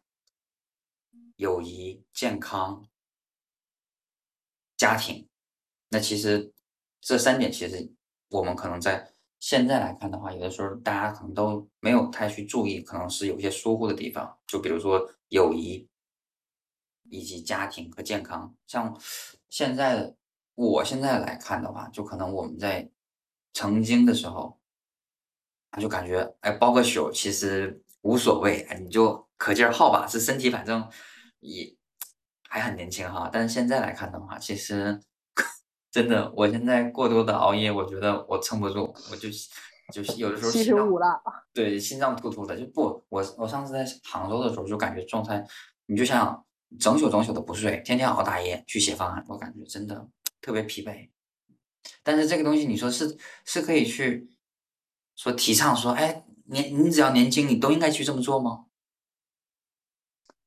资本家是这么想的，对，这对对对，他恨不得把你变成一个机器人。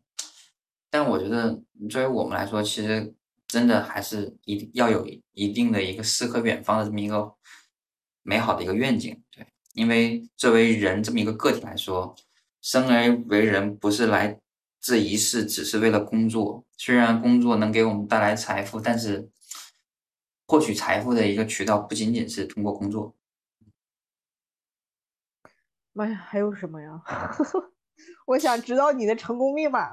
工 作，然后还有财富是什么？对，这个这个，我觉得其实也是也是这个这本书是。哎，我知道是什么了。不工作还能有财富？其实我觉得也是一个非常重要的一个观点啊。嗯。找一个好的伴侣。我这里边讲的不，我这里边讲的不是，我想说的不是傍大款。嗯，其实找一个好的伴侣，然后不为了钱啊，不为了钱啊，然后是为了就是让你的这个人生幸福，让你的这个人生，我还需要还是需要人陪伴嘛？因为书书里边有一个观点吧，书前前半段有一个观点，他说，呃，这个人的财富，说财富固然会给人带来一定的满足，但是这个人的财富和一个人的幸福指数不是成正比的。嗯，就我们还有。就是财富以外，我们要追求的东西，其实这个这伴侣也很重要。嗯，家和万事兴嘛，对不对？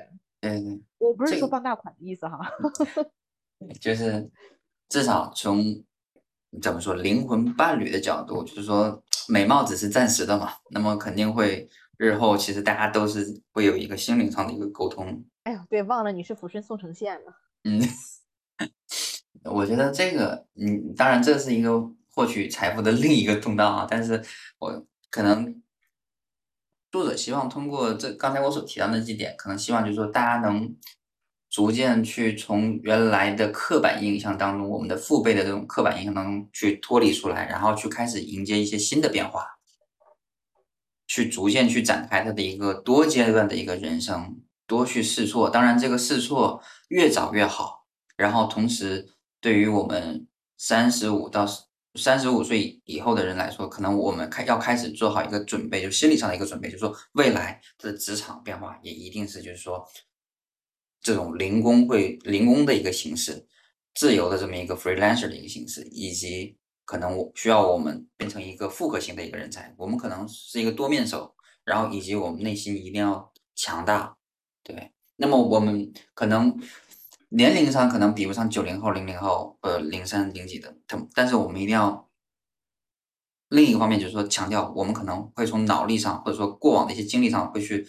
在职场上有一定的优势，同时我们一定要有一个良好的一个身体，把我们的身体搞起来。那么我们可能在未来的职场上，至少从体力上能拼得过我们的这些零零后啊，这些其他的一些年轻人。嗯，你书白读了，怎么了？这书不就让你多阶段人生别跟他们拼吗？咱不在一个赛道上，咱多阶段。他在这个阶段的时候，咱换下个阶段。我们主打一个差异化。差异。啊。但我觉得思想要随时保持年轻哈。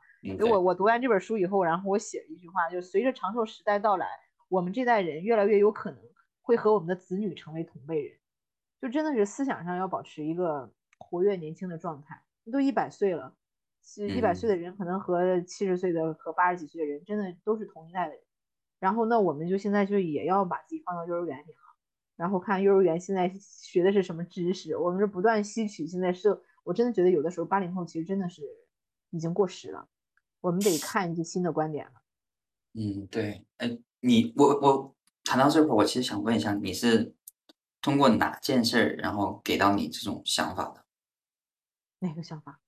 就是说八零后过时了，你是通过哪件事的一个经历？然后突然，他触动了你这种想法，嗯，那个，我那个，我我我们公司啊，然后有一个九零后的代理人，然后其实我在保险公司里边也算是比较年轻，因为干保险的一般都是大姐嘛，嗯，大妈大姐啥的，然后九零后就更少了。然后有一次，这个小姑娘呢，就给我们就是分享了一个早会，然后他就讲说九零后的人，然后他们是怎么看这个社会的。然后怎么看一些问题的？然后他提到一点说，其实现在好多初中生和高中生，包括大学生，他们你看他们好像就是一个学生，实际上人家是一个网文写手，实际上人家可能有多少多少粉丝，然后人家可能写的这个网文已经赚赚赚了多少多少钱。呃，那时候其实我稍微有点感触，因为我有的时候也看一点网，确实人家都不大。跟动不动就跟那个那些书粉就说说，我今天得写作业，然后或者我最近要考试，然后可能来不及更，怎么怎么回事的。其实就在我们我们这些人看来，就是不大可能。就是八零后，我感觉这种人不是没有，但是可能会相对来讲少一点，不大可能。因为我们就觉得有正经工作，然后呃，可能真的有一些文学方面一些修养的人，可能会写一些东西，但是对于他们来讲。不见得写的多好，要不然总是有人嘲笑说有一些网文就一看就是小学生写的。我们现在看他那写的东西，我们可能是带着带着嘲笑，然后带着批判的态度去看的。但实际上你要想一想，他敢于发表在这个平台上，他敢于把他那些个那么不切实际的、那么令人羞耻的这些东西都写出来，其实是一种勇气。对，你就想我们八零后，你不说写网文吧，有多少人现在正经发朋友圈？嗯。有多少人在展示自己的生活，对不对？再一个就是什么九零后、零零后，人家都用 QQ，我们都用微信，这事你知道吗？你知道，知道啊？对我们根本就不在一个圈子里边嘛。那你说我们是不是 out 了？那我们一定程度上一定是 out。这还用说吗？我们看七零后必然是 out 的，那为什么九零后看我们，零零后看我们，我们不是 out 的？你哪来的自信？好伤感呐！有啥可伤感的？所以你就努力的跟他们成为同辈人嘛。嗯，哎，那我其实有一个问题，就是那么你面对像刚才你所提到的这种九零后这种奋进呐，然后与时俱进，那你内心其实是不是？当然你你会你肯定会有一些紧张嘛，就是可能一些焦虑，我不知道会不会有哈，会不会有？我叫紧张。嗯。然后没那不是紧张，就是羡慕，就是羡慕人家是羡慕人的行动力。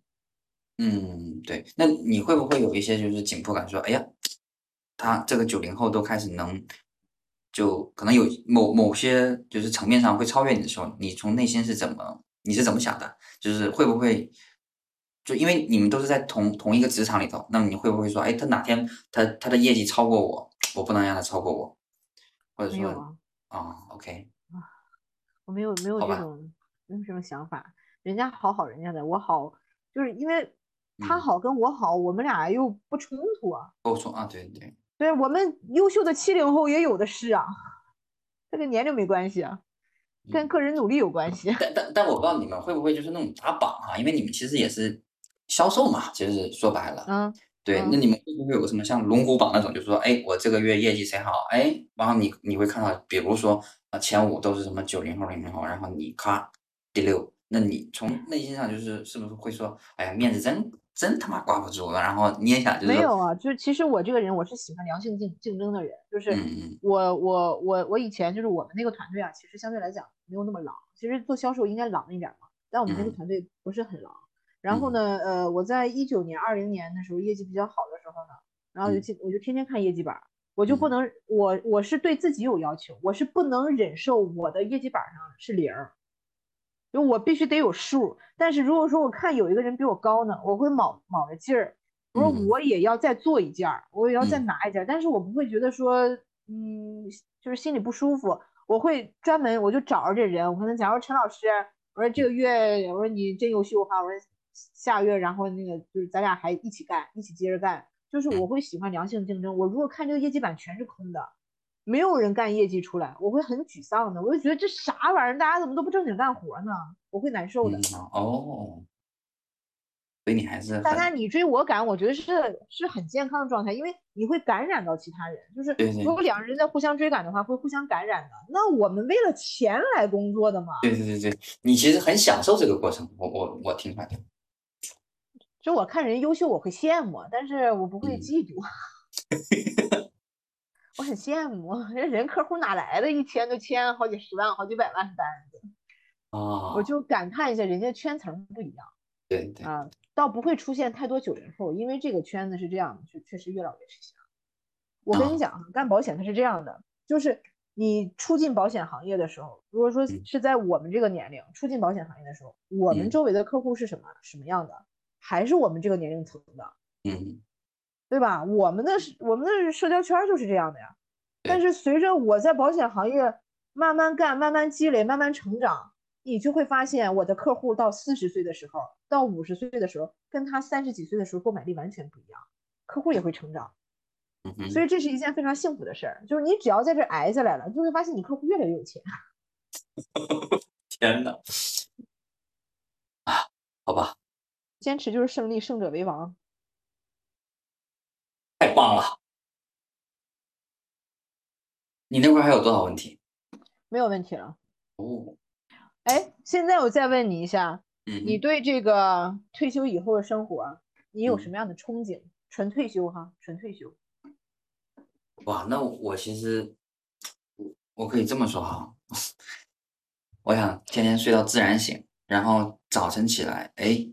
可以没有任何负担的去吃一个早饭，然后呢，开始背着我心爱的书包、球包，然后去打球，打一天，然后晚上的时候，退休了你还能打动球啊？当然有啊！我天，你打羽毛球，你要去看球场的话，真的像六十、五五十到六十的这些大哥大姐们，其实都都在时常在这个球场上，哇，打的可劲可起劲了，真的。你不是说你退休了以后，然后你还要忙活点啥吗？所以你五十六十那时候，你应该还在忙活。我我预测你的纯退休生活应该是七十到七十五之间。你是按照六十五退休算的？不是，因为你自己说的嘛。你说你退休了以后还要开咖啡店什么的。对，但咖啡啥都不干了嘛。对，但咖啡你看啊，那个其实当然你那，我要是如果说那。初期的时候肯定是自己先去忙活嘛，但我可以去开多家，对吧？我要是干大了的话，是不是可以干连锁，可以干加盟了，对吧？那那时候可以就是那种 global 的那种管理，对吧？一定要还是还是乐观，还是乐观。对，梦一定要大，对吧？一定要敢想，万一它实现了呢？对不对？那就是不敢让自己活过七十五年。哎，那你退休生活打完球以后呢？打完球以后干啥？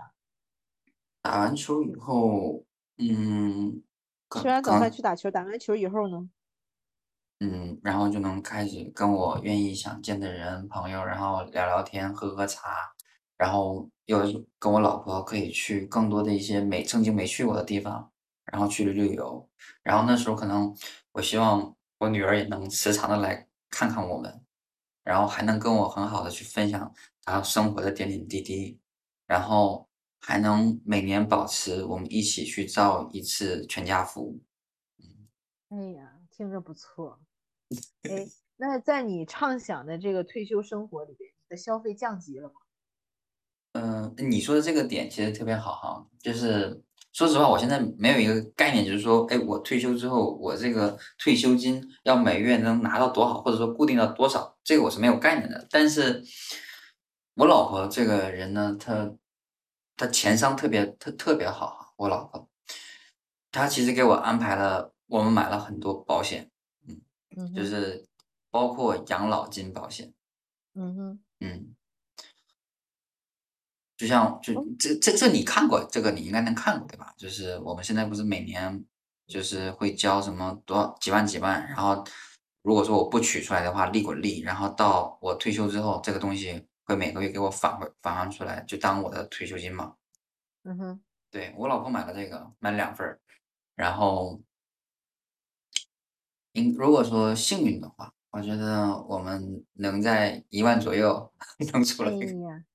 幸运的话，那当然理想。额外额就是你们俩除了退休金以外，额外还有一万块钱左右。嗯，对，幸运的话，那如果那听起来是非常不错。嗯，但如果就是不如这个预期的话，那可能我们就得指望着这个咖啡店能做做强做大，然后能给我们预 留更多的想象空间。我跟你讲啊，你呀，那一万块钱你好好看好，别砸咖啡店里就行。你别回头买咖啡豆还得指着一万块钱就行。你真乐观，对，其实生活已经这么不容易了，当然，那我为啥不能再给自己逗乐一下呢？嗯，行，我祝你成功。回头你的咖啡店，我 我我天天早上去喝一个，如果我心脏能扛了。哎，你说到这个，我觉得，嗯，我们下一期开始要去面对我们的这些嘉宾了，这正好春暖花开了，对吧？我觉得。正好迎着这个咖啡的这个这个主题，我们去采访一下开咖啡店的 我们的朋友。人家是开面包店的啊，面包店啊，烘焙也可以吗？咖啡咖啡咖啡那是留着自己喝的。我的天！哎，咱俩敢不敢再立一个 flag，再读一本书？敢不敢？什么 flag？我说敢不敢再读一本书？我觉得。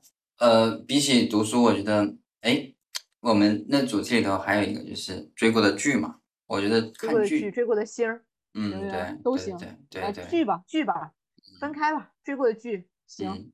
追过的剧的话，其实，嗯，哎，我们这个，我我前前一阵其实看那个，就是我不知道你看没看那个那个漫长的季节哈。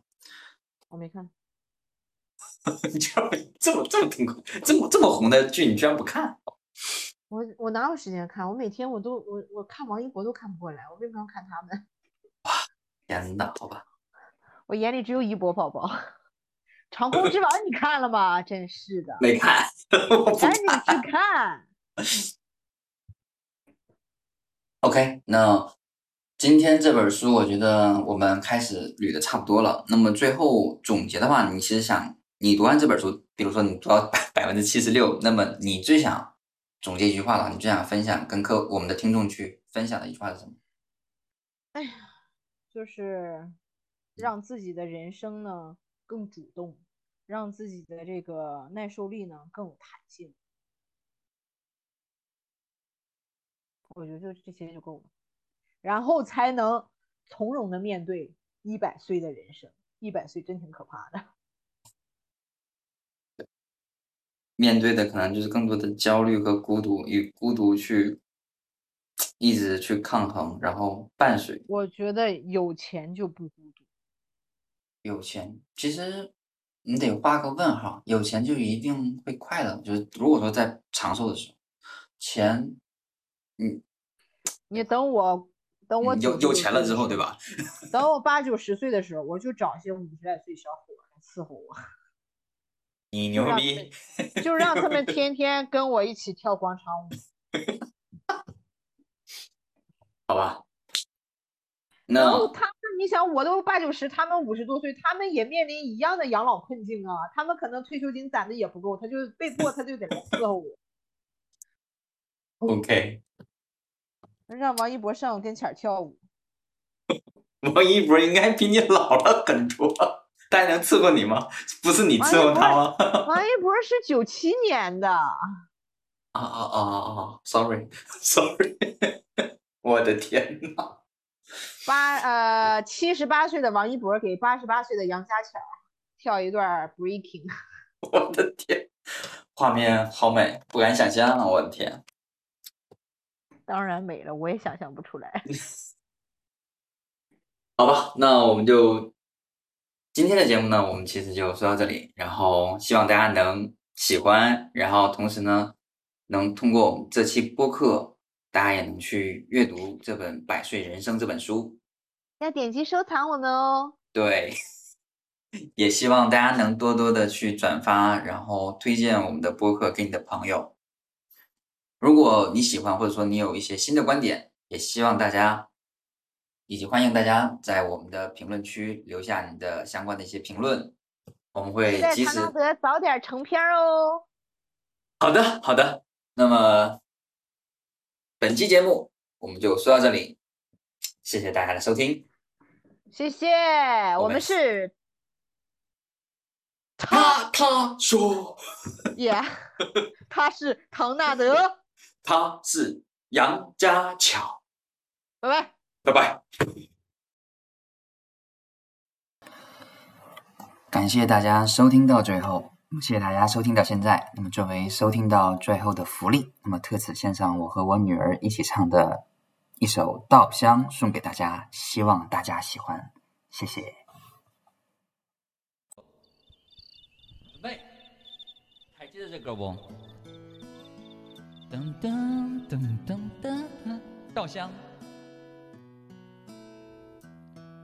哇哦哇哦哇哦哇哦！Mm-mm. Mm-mm. Mm-mm. 对这个世界，如果你有太多的抱怨，跌倒了就不敢继续往前走，为什么人要这么的脆弱堕落？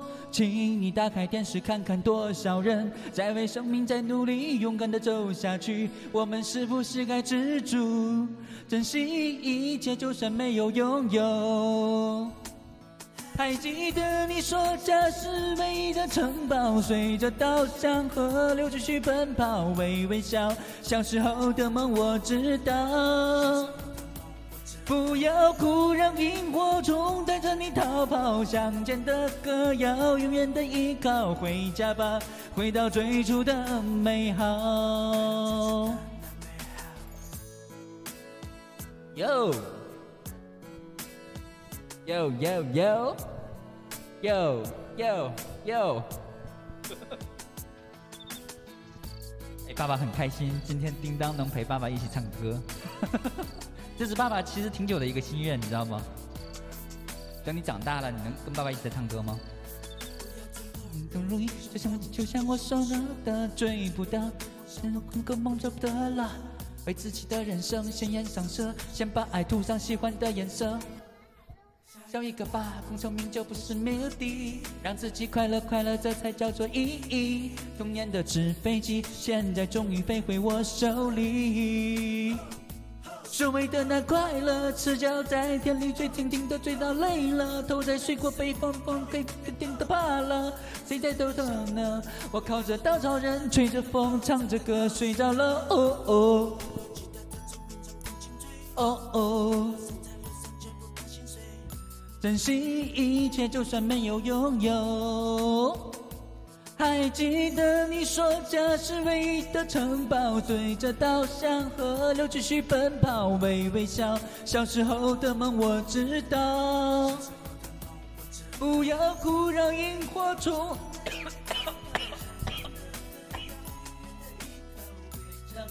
回到最初的美好。城堡睡在稻香河流，继续奔跑，微微笑。小时候的梦我知道，不要哭，让萤火虫带着你逃跑。乡间的歌谣，永远的依靠。回家吧，回到最初的美好。Yo，好了，你你刚才做什么了？